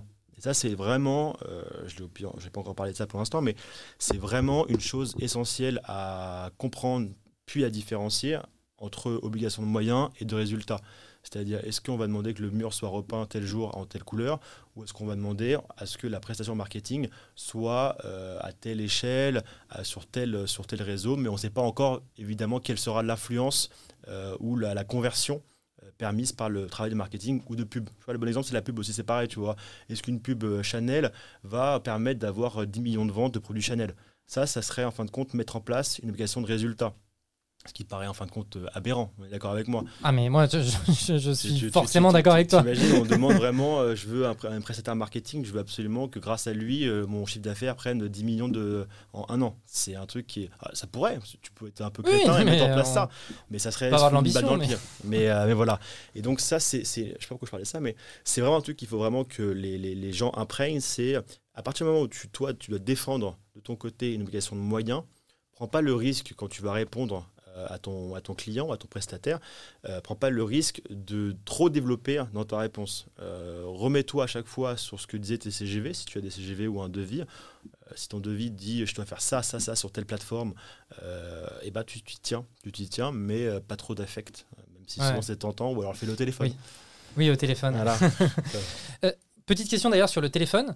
Euh, Est-ce que tu as le droit d'enregistrer une conversation téléphonique non, c'est interdit. C'est interdit. C'est interdit, sauf si tu préviens à l'avance. Et qu'il y a l'accord de la personne. Exactement comme les boîtes, quand tu appelles ta banque, ils te disent Oui, que oui. tu peux être enregistré, mais autrement, euh, non, c'est interdit. Oui, euh, prévenez-nous si jamais vous souhaitez pas être enregistré. Exactement. Ok, ok. Très bien. Euh, et donc, par rapport à ces histoires d'obligations de moyens, etc., et de devis et de l'importance de l'écrit, est-ce que moi, en tant que prestataire, je dois avoir une hygiène, j'ai envie de dire même, euh, assez importante d'un point de vue marquer à l'écrit les étapes clés de mon devis, de mon contrat, de mes CGV. Donc je ne sais pas, par exemple, s'il doit y avoir des livrables, a, euh, si la mission c'est euh, cinq étapes de livrables, il faut absolument passer par des phases écrites pour montrer que, ok, il y a eu tel, le premier livrable, le deuxième, le troisième, pour que derrière tu sois en mesure de prouver le fait qu'il y a eu chacune de ces étapes. Ça, c'est un peu une question piège, parce qu'en fait, ça dépendra toujours de la situation. Souvent, ça peut te desservir d'avoir justement un écrire, puisque tu pourras du coup matériellement comment dire, démontrer que, comme tu disais à l'instant, il y avait cinq étapes à respecter, tu l'as fait.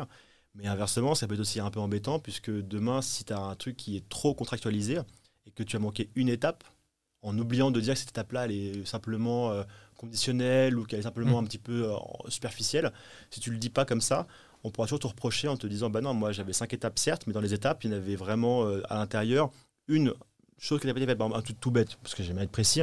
Euh, si demain tu fais une prestation de marketing où tu dis noir sur blanc, je publierai euh, des, des, publicités sur Google, Facebook et LinkedIn, et tu en oublies un sur trois, et eh ben, si c'est pas indiqué comme étant un petit peu une possibilité et pas une obligation, on peut te le reprocher. Alors pas au point de ne pas payer la prestation en entière, mais au point de peut-être devant un juge. Euh, au point d'aller au juge. Voilà, d'aller au juge et d'être un peu, un peu embêté.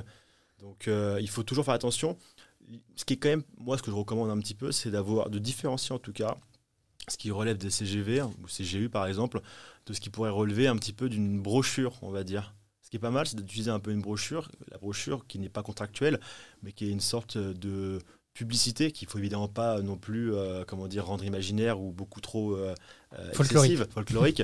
Mais par exemple avoir une sur LinkedIn ou sur ton site internet en disant on travaille un peu comme ça et quand on fait une prestation marketing on a l'habitude de publier nos publicités pour nos clients sur tel média. Comme ça, au moins, il peut se référer à ça sans pour autant te dire euh, tu as oublié de le faire alors que c'était contractuel, puisque ça ne l'est pas en l'occurrence.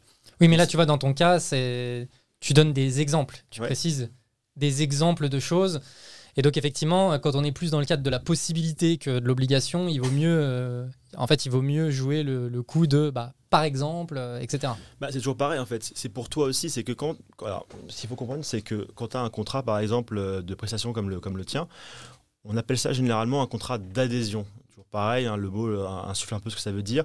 C'est que ton client, si c'est une position économiquement faible ou un petit client, il va en fin de compte juste adhérer à ton contrat. Donc euh, il va pas vraiment avoir son mot à dire sur ce que tu vas rédiger dedans. Donc pour toi, l'avantage que tu as, c'est que tu vas pouvoir simplement, en fin de compte, mettre en place ton contrat, mettre ce que tu veux dedans, sans vouloir pour autant porter juste à ton, à ton client, évidemment, mais avoir ton contrat et lui dire de signer en bas à gauche. Et grâce à ça, on va dire, vulgairement, c'est un peu un conseil, mais c'est la vérité, grâce à ça, tu peux limiter la casse en restant, on va dire, un petit peu général sur ce qui te contraint toi, et en pensant plutôt à toi qu'à ton client même si ton client n'est pas idiot, évidemment, quand il va voir son devis et ses conditions générales, s'il voit qu'en cas d'insuccès de l'opération, il, euh, il, doit quand même payer alors que tu n'as rien fait, euh, il va quand même se poser une question. Mais en vérité, quand tu fais tes, CGV, tu peux euh, un petit peu t'avantager. Parce qu'en vérité, en droit commercial, tu as ce qu'on appelle des, certaines clauses qui sont interdites. ce qu'on appelle les, les, les, clauses noires, ce sont des clauses qui, dans un rapport économique entre sociétés, euh, même si euh, tu es censé être libre contractuellement, tu n'as pas à les mettre dans un contrat. Donc ça, c'est des choses qui sont sanctionnées. Mais euh, à part ça, tu es plutôt, plutôt, voilà, es plutôt libre dans ta rédaction. Donc quand tu l'es et qu'en plus, tu es toi le prestataire face à un client qui n'a pas, son mot, pas vraiment son mot à dire, à part un peu sur le prix et un peu sur le délai d'exécution, bah, pense plutôt à ton intérêt à toi qu'à celui de ton client.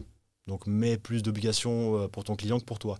Exemple tout bête, euh, ce, qui est, ce que moi je recommande généralement, c'est dans un contrat de, CGV, indiquer généralement pour le client qu'il est astreint à une obligation de collaboration. C'est-à-dire mmh. que, en plus, là où c'est important, c'est que quand tu fais du marketing, c'est un peu ça, publicité, marketing, ces matières-là, où justement on peut te reprocher que la pub est mal faite ou que la cible n'est pas touchée. Tu pourras dire, oui, mais moi, cher ami, euh, j'ai mis en place comment dire, des discussions avec toi pour savoir tes besoins, tu n'as jamais répondu, et partant de ça, euh, je vais avoir du mal à cibler ton besoin et ça explique pourquoi ma prestation est moins bien exécutée, en tout cas à, tes, yeux. Donc c'est vraiment aussi impliquer, c'est toujours ça l'idée d'un contrat, hein, c'est vraiment impliquer ton, ton, client et pas simplement le cantonner à un rôle de bon payeur euh, qui attend que ça soit bien fait. Ok. Euh, tu vois, dans donc, le devis, on est d'accord que c'est un contrat? Ouais, absolument, à partir du moment où il est signé. Oui, à partir du moment où il est signé. Tu peux prouver qu'il a eu un bon pour accord parce que souvent on pense que la signature c'est un truc absolument euh, rédhibitoire. Mais on sait très bien que tu peux signer maintenant électroniquement ou tu peux très bien aussi avoir un bon pour accord dans une pièce jointe d'un euh, mail dans lequel il y a le devis. Donc euh, tu pourras toujours prouver ça devant un juge. L'email a une valeur juridique importante. Ouais, ouais, normalement, c'est mieux quand même de signer le document, mais encore une fois, je te dis, hein, l'exemple tout bête, envoie un devis qui n'est pas signé par ton client, mais le client sur le mail avec la pièce jointe a écrit bon pour, bon pour accord sur le devis, numéro machin. Euh, à aucun moment, enfin je suis pas juge, hein, mais c'est très rare, moi ça, ça m'est jamais arrivé qu'un juge dise non, c'est pas, ça n'a pas de valeur juridique, même s'il n'est pas signé. Et donc, tu vois, tu prenais l'exemple de la, de la signature électronique. Euh, tu vois, j'ouvre euh, mon, mon application aperçue sur, euh, sur le Mac. Mhm. Je mets la photo de ma signature. Je crois que juridiquement, ça n'a pas trop de valeur, ce truc-là. Je mets la photo de ma signature, j'enregistre, mais j'envoie en pièce jointe. Je réponds à mon prestataire et je lui dis Tiens, mon devis est signé en pièce jointe. Et puis, il y a la photo de mon truc. Ça, par contre, juridiquement, ça a une valeur. Ouais, c'est une valeur. Ça a une valeur presque absolu. Alors après, on, tu pourras toujours il euh, faut toujours penser à mal, on va dire, mais tu pourras toujours imaginer le cas dans lequel, par exemple, euh, ton client te dit Moi, la boîte mail, on me l'a piraté. Et euh, la signature, comme vous pouvez le voir, c'est pas une signature native, mais c'est une signature qui a été photocopiée. En fait, c'est le problème aussi ça, c'est que moins tu es vigilant, plus il est facile d'imaginer des, des, moyens de reprocher un manque de vigilance à ton prestataire. Donc en fin de compte, il faut vraiment travailler de manière très encadrée dès le départ pour s'éviter ça. Même si, encore une fois, un simple email avec un bon pour accord suffit. Dans le cas où euh, je bosse avec une boîte qui est euh, en création, et, euh, et, en fait, clairement, ils n'ont pas d'argent pour me payer. Tu vois, il n'y a, pas d'argent, c'est vraiment une boîte niveau zéro, ou c'est une boîte qui est en train de couler, ils ont plein de dettes, etc. etc. Moi, en tant que prestataire, c'est de. Parce que tu parles de vigilance, mhm. est-ce que j'ai une obligation de vigilance vis-à-vis -vis de ces sujets-là, à savoir, bah, en fait, bah oui, mais tu t'attendais à quoi? Tu bosses avec une boîte qui est en train de claquer euh. Mais c'est compliqué, ça. Comment tu es censé le savoir À part avoir. Parce que, effectivement, parfois, parfois, il y a des boîtes pour lesquelles tu as une obligation de publication des comptes euh, annuels. Donc, tu pourrais très bien avoir un petit peu un regard sur ces résultats de, l'année précédente. Mais euh, de là à savoir quelle est la santé financière d'une société, à moins que ça soit un public très connu, c'est délicat. Et au-delà de ça, même si c'est connu, tu n'es pas, pas en tort du tout à aucun moment on demande de toi d'avoir une obligation de vigilance par rapport au fait de savoir s'il peut payer ou pas. Et donc, si jamais effectivement la société n'a pas d'argent pour me payer, moi je vais au tribunal, etc., etc., je peux quand même récupérer quelque chose? Alors tu pourras récupérer quelque chose. Alors ça c'est un sujet assez intéressant, mais c'est un peu, un peu, euh, pas long, mais en tout cas un peu compliqué. Si tu veux, euh, lorsque tu considères que tu as une créance qui est exigible et certaine face à un prestataire euh, ou un client, euh, le plus simple, c'est d'aller la réclamer en justice. Donc tu vas saisir un juge, euh, le défendeur, donc la partie qui doit de l'argent, vient ou ne vient pas. Ça, c'est euh, malheureusement généralement quand les gens ont plus d'argent, ils viennent plus. C'est-à-dire que ça, c'est un peu d'ailleurs un peu un indice en justice. Ouais. S'ils n'ont pas d'avocats ou qui viennent même pas eux-mêmes personnellement pour essayer un peu de se défendre, c'est déjà que tu sais que la boîte va mal, vraiment mal. Et ce qu'il faut faire, c'est évidemment actualiser le cabis pour savoir si la boîte, le jour où tu vas plaider ton dossier, elle n'est pas déjà en redressement judiciaire ou en liquidation judiciaire. Donc ça, c'est un truc sur lequel il faut vraiment regarder, être vigilant.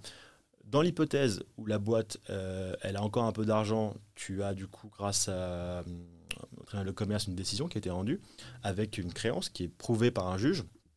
Tu vas faire exécuter la décision et là, on te dit en revanche, bah, désolé, j'ai plus d'argent. Donc, ce que tu vas faire, tu as plein de moyens. C'est une matière qui est vachement, vachement presque autonome, qu'on appelle les procédures collectives et euh, les saisies euh, exécutoires. En fait, ce que tu vas faire, c'est que tu vas essayer, euh, par le biais des huissiers et au travers des banques, de savoir s'il y a des, comptes sur lesquels, des comptes déclarés ou des comptes parfois un peu plus, tu vois, des comptes bancaires par rapport en ligne, s'il y a de l'argent sur ces comptes-là. Donc, tu vas faire ce qu'on appelle un procès verbal de saisie-attribution. Le mot l'indique un petit peu bien. Euh, tu vas en fin de compte demander à un huissier d'aller voir la banque, de demander à la banque combien il y a d'argent sur son compte et de bloquer l'argent, de le geler pendant plusieurs jours. Et, euh, et ensuite de te l'attribuer comme le mot l'indique, saisie attribution, euh, pour être payé. Hypothèse négative de chez négative, c'est quand il n'y a plus d'argent du tout. Donc là, effectivement, tu as un titre exécutoire, qui est la décision de justice. Tu as fait une saisie attribution, il n'y a pas d'argent. Tu as essayé de faire ce qu'on appelle une saisie-vente. La saisie-vente, c'est dans le cas où, par exemple, bah là, tu as des locaux, tu vas essayer de récupérer des biens, Mm. meubles des locaux qui garnissent le, le- le- le siège social pour les revendre. Bah, en fin de compte, il n'y a rien dans le siège social. Donc, ce qu'il faut que tu fasses, et là, c'est la dernière étape qui est la, généralement la plus longue et la plus pénible, c'est de ressaisir encore une fois un juge.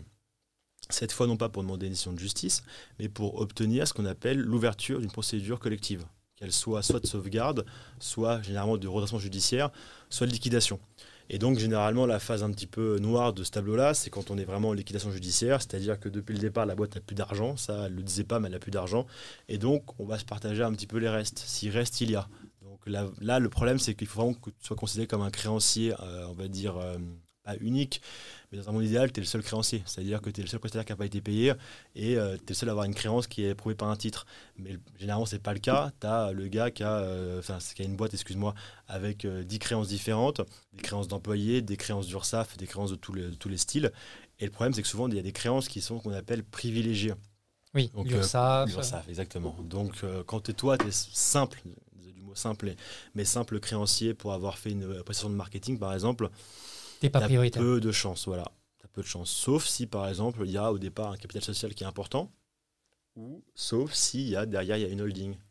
Et dans ce cas-là, tu peux espérer que euh, ça soit- grâce à la holding, euh, même si la, la- la boîte qui reste a un petit peu, euh, comment dire, un pot de chagrin, quoi, il y a lettre morte, il n'y a rien dedans, tu peux t'attaquer à la holding si par exemple la holding a signé les documents type facture, type CGV, en disant bah, c'est elle qui a engagé, et moi je voudrais du coup être payé par elle. Ça, c'est un peu l'alternative. Mais, mais voilà, quand tu es déjà à ce stade-là de procédure, Ça sent pas un, bon. peu embêtant, ouais, ouais. Bah, sauf s'ils ont des beaux locaux et qu'ils ont du car à vendre dedans, mais euh, c'est euh, c'est un peu embêtant. Ouais, ouais. Ouais, ok. On inverse. Là, on a parlé de moi, je suis prestataire et comment, euh, comment je me protège vis-à-vis de mes clients. Euh, je fais la situation inverse. Mhm. Je suis client. Vis-à-vis de mes prestataires, c'est quoi les éléments sur lesquels il faut que je sois vigilant? Pour moi, tu vois, le, le- le truc un peu classique, et c'est un des premiers éléments, euh, une des premières questions qu'on s'est posées dans le cadre de Bulldozer, vu qu'on travaille majoritairement avec des freelances, c'est le côté requalification en contrat de travail Mm, mm, mm. des freelances. Euh, mais voilà, donc ça, ça, j'imagine que c'est un élément sur lequel il faut être vigilant. Mais il y a quoi aussi comme autre euh, élément de vigilance? Tu vois, de- euh, Par exemple, quand je faisais mes études, alors j'ai pas fait une école de commerce ou des trucs comme ça, mais j'avais eu des cours de droit. Et pour moi, j'ai le souvenir qu'il y avait un sujet sur le fait que, par exemple, si ton prestataire il ne, il a pas fait ses déclarations URSAF ou s'il a pas payé ses impôts et que t'as- t'as une Ouais, obligation je- de vigilance vis-à-vis de ça ou enfin, c'est, quoi les- ces éléments-là? Alors justement, en fait, euh, encore une fois, c'est toujours la même dynamique. hein. C'est toujours l'idée de se protéger à l'avance grâce au contrat. Effectivement, euh, on peut reprocher, par exemple, à, euh, lorsque tu vas rédiger un contrat, de ne pas avoir inclus, du coup, il faut absolument y penser, euh, de ne pas avoir inclus des clauses au terme desquelles euh, tu t'assures que c'est de ton prestataire qu'il revient de euh, procéder à tout ce qui est déclaration d'employé. Donc, par exemple, alors on va essayer de prendre un, exemple un petit peu, un peu parlant, mais tu fais appel à une, boîte qui travaille justement avec des freelances. Toi-même, tu as une, autre, une société qui est, qui est une entité juridique à part. Et ces freelances ne sont pas en accord avec leur propre déclaration sociale. Et ben, si tu le sers et que tu ne, l'alertes pas l'URSSAF sur ce sujet-là, on peut te le reprocher. Donc l'intérêt qu'il y a à faire un bon contrat dès le départ, en tout cas les bonnes CGV, c'est de mettre en place dès le départ une clause, c'est une clause très rapide à, à rédiger, qui dit deux choses, qui dit effectivement euh, les freelances que moi je vais prendre pendant, genre mettons, six mois pour une mission, restent euh, de la responsabilité de la boîte qui les embauche. Et ensuite, en lien avec ça, évidemment, euh, tout ce qui est déclaration sociale euh, reste également euh, de leur propre ressort. Comme ça, au moins, même si ça va été dans les faits, hein, je parle bien dans les faits, il est assez rare qu'on reproche aux clients qui mandatent une boîte qui elle-même en boîte des freelances de ne pas avoir respecté les, enfin en tout cas de pas avoir un, un regard sur comment déclarer leur, leur, leur, leur côté social. Le fait est qu'en fin de compte, c'est rare qu'on reproche ça aux clients, si tu veux. Hmm. Donc, mais c'est un moyen d'un petit peu de se, de se protéger dès le départ. euh, et on en revient aussi à ça. Ça, c'est un, un sujet qui effraie, euh, qui effraie beaucoup de- d'entrepreneurs. c'est la question, lorsque tu embauches des freelances, euh, de savoir est-ce que j'ai un contrat qui s'apparente à un contrat de freelance ou à un contrat de travail? Alors, le problème, c'est que t'as- là, là c'est là où le contrat a un peu ses limites. Je m'explique. En gros, quand tu as un contrat qui justement veut un petit peu protéger dès le départ la société, elle va mettre en place ce qu'on appelle une clause qui va euh, démontrer qu'il n'y a pas de lien de subordination entre l'employé. Ah, pardon. Du coup, je fais un lapsus, entre le freelance, excuse-moi, et, euh, et, la boîte qui l'embauche. Le problème, c'est que cette clause-là, elle n'a pas grande valeur si dans les faits, l'employé, euh, l'employé, tu vois, j'en reviens toujours à l'employé, mais on va, on va y venir, si le freelance arrive à démontrer que dans les faits, il avait une relation de travail avec cette société qui l'embauche. Parce que, en gros, euh, on va considérer qu'il y a tellement de moyens pour une société qui a un pouvoir financier, un pouvoir juridique, de maquiller dans les faits euh, relation de travail par un contrat, justement, euh, ou par les subterfuges de factuels, qu'il est, il est important de pouvoir toujours requalifier ce qui est au départ une clause de non-subordination en contrat de travail.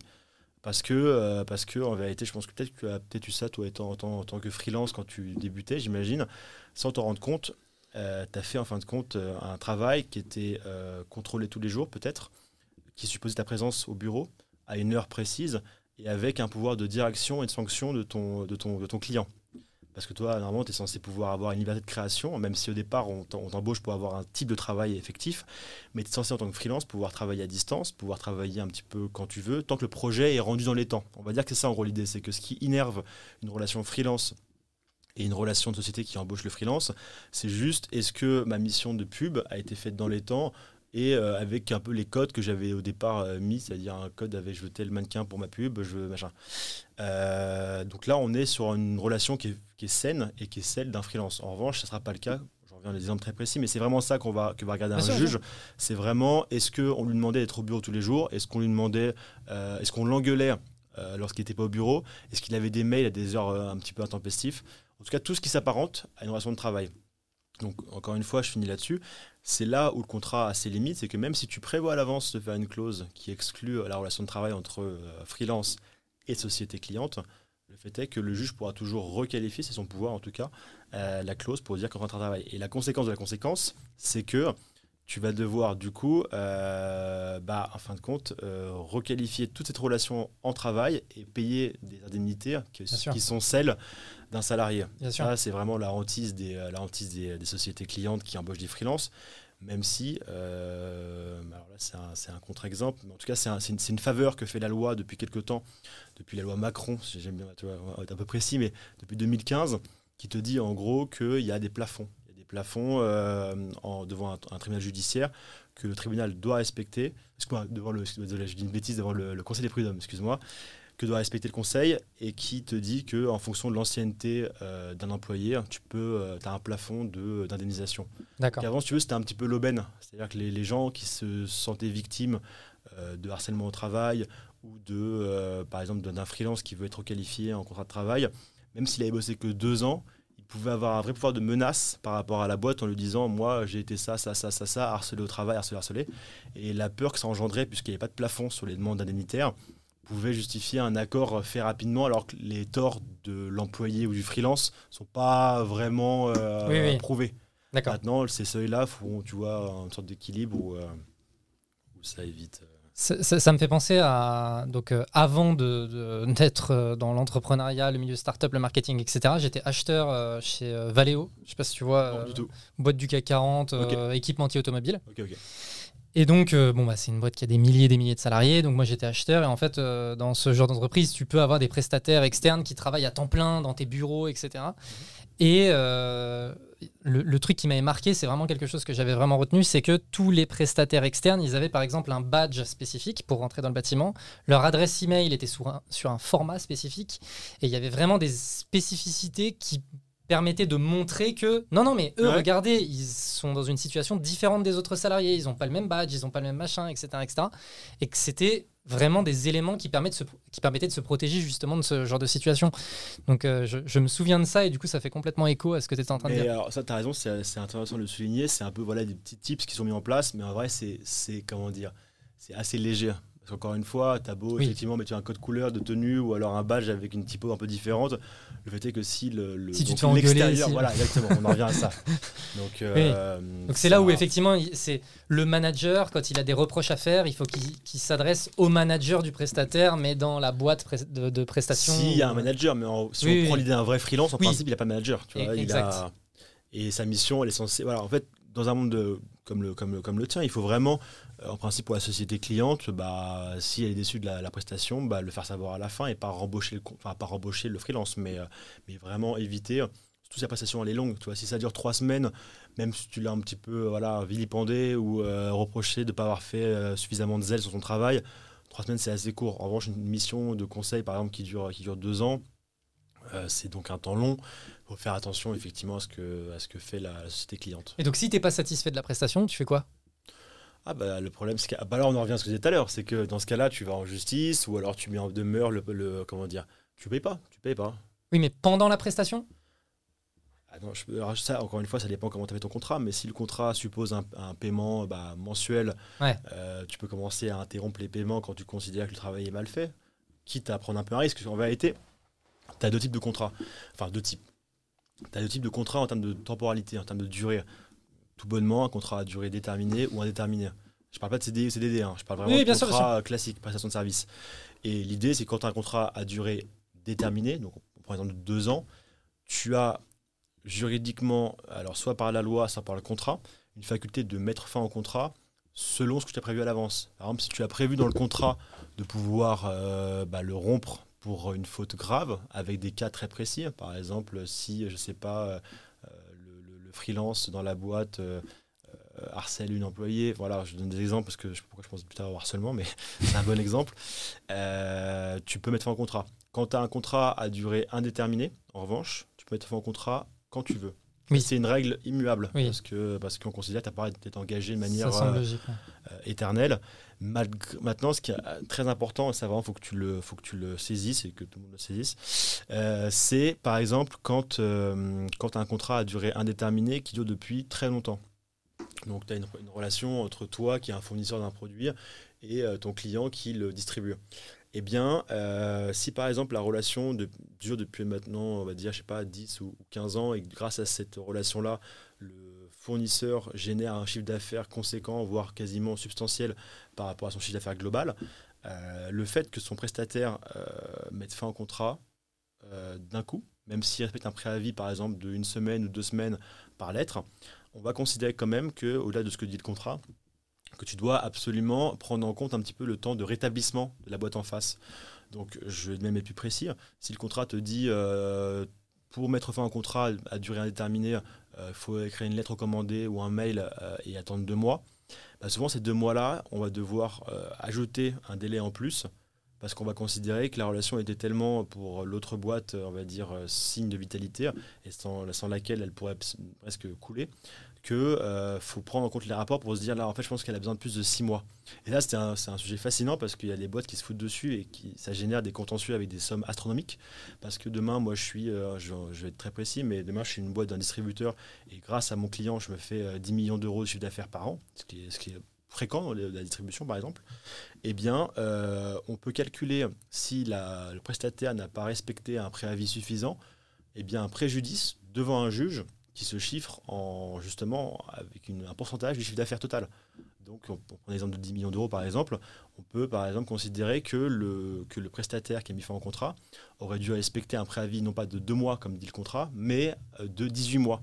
Et donc, si tu rapportes ces 18 mois-là au chiffre d'affaires généré par la société, c'est énorme. Bah, ça fait 15 millions. énorme, c'est super intéressant. ah ouais, ouais, ok. Ouais. donc, euh, bon, il y, a effectivement ce sujet. Bon, moi, j'avoue que le sujet euh, contrat à durée indéterminée, je ne l'ai pas en tête parce que nous, on fonctionne pas comme ça, tu vois, à côté de Bulldozer. Mais, mais c'est vrai que c'est important. Et... Ok, écoute, euh, j'ai l'impression qu'on a fait le tour d'un peu tous les sujets que, que, que je voulais aborder. Est-ce que toi, là, il y a un un sujet que tu t'étais dit que ça valait le coup euh, d'aborder, un point d'attention, un truc euh euh, D'attention en particulier, non. Je pense que justement, tu as, réussi un petit peu à éliminer tout ce qui était à aborder en urgence sur ces sujets-là, qui sont encore une fois très vastes. On a Bien sûr. parler des heures. encore une fois, ce que je disais, c'est que l'essentiel, c'est de prendre un avocat ou en tout cas d'avoir au départ un conseil juridique, il n'y a pas forcément que les avocats, hein, je ne je, dis pas, mais voilà, en tout cas avoir une vision éclairée de ce que va être un pacte de ce que va être les conditions générales de vente, de ce que va être un devis euh, avant de, euh, bah, de signer tout bonnement. Donc c'est pas mal d'avoir un peu de recul ou de connaissances. Alors souvent on a de la chance, on a fait des formations juridiques, donc on a un petit peu en tête ça, mais euh, on en revient au pacte de préférence, bah, au pacte d'associés. Tu as tellement de possibilités de clauses que tu peux intégrer que souvent il faut quand même avoir un profil de vrai juriste, voire d'avocat pour comprendre tout ça. Et donc c'est quand même pas mal d'avoir un avocat en contentieux ou en conseil d'abord en conseil pour pouvoir un petit peu être éclairé sur le pacte en lui-même, et ensuite en contentieux pour avoir une sorte de double regard, pour savoir ce qui pourrait devenir, en fin de compte, une clause un petit peu euh, nauséabonde, voire, euh, voire dangereuse. Alors, tu disais le mot danger, c'est un peu ça, voire de blocage. Donc euh, c'est euh, ça sur lequel je pense qu'il faut euh, attirer son attention. Il y a rien de voilà, je pense que tu as quand même réussi un petit peu à Oui, mais je pense qu'on a aussi vu l'intérêt effectivement de faire appel à un conseil. ouais, ouais, ouais, non, c'est encore une fois, c'est pas là, je suis pas là pour faire du voilà du, du- du zèle sur, sur mon travail, mais je le, je le vois tellement, tu vois, et je le vois tellement dans les dans les business, dans les problèmes même de contentieux familial, enfin tous ces trucs là que je fais un peu au quotidien. Euh, les meilleurs amis du monde qui montent la meilleure la meilleure boîte du monde, derrière se foutre sur la gueule, donc euh, c'est Bien souvent sûr. pour éviter ça qu'il faut avoir euh, dès le départ. Et en plus, j'ai pas beaucoup parlé de ça, mais c'est aussi un moyen de se comment dire, c'est un peu une décharge, une charge mentale en moins. Oui. Parce que euh, faire appel à un conseil c'est aussi pas se prendre la tête, c'est-à-dire euh, avoir un- une sorte de- de- d'élément extérieur censé être moins dans le comment dire Dans dans l'émotion. Voilà, je chercher dans le mot, tu as employé, c'est l'émotion qui va te dire un peu quoi faire. Et donc toi, quand tu montes une boîte avec un business plan en train de te mettre en place, t'emploies des gens. Bah, t'as pas forcément le temps de réfléchir à mettre en place un pacte d'associés avec ses, subtilités, quoi. Donc au moins, ce travail-là, il est fait par un conseil juridique ou un avocat ou un quelqu'un d'expérimenté. Euh, et si tu fais confiance, en tout cas, il peut t'aiguiller de manière, de manière éclairée. Super. Eh ben, écoute, merci beaucoup euh, pour euh, les personnes qui seraient tentées de, de contacter Maître Ayotte. Eh ben, euh, je mettrai les coordonnées en description de l'épisode. Merci pour ton temps, merci, Merci pour tous tes conseils. Et puis, on se dit à très bientôt tout le monde pour un prochain épisode. Salut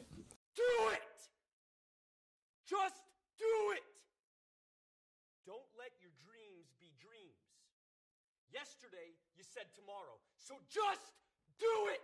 Make your dreams come true! Just do it!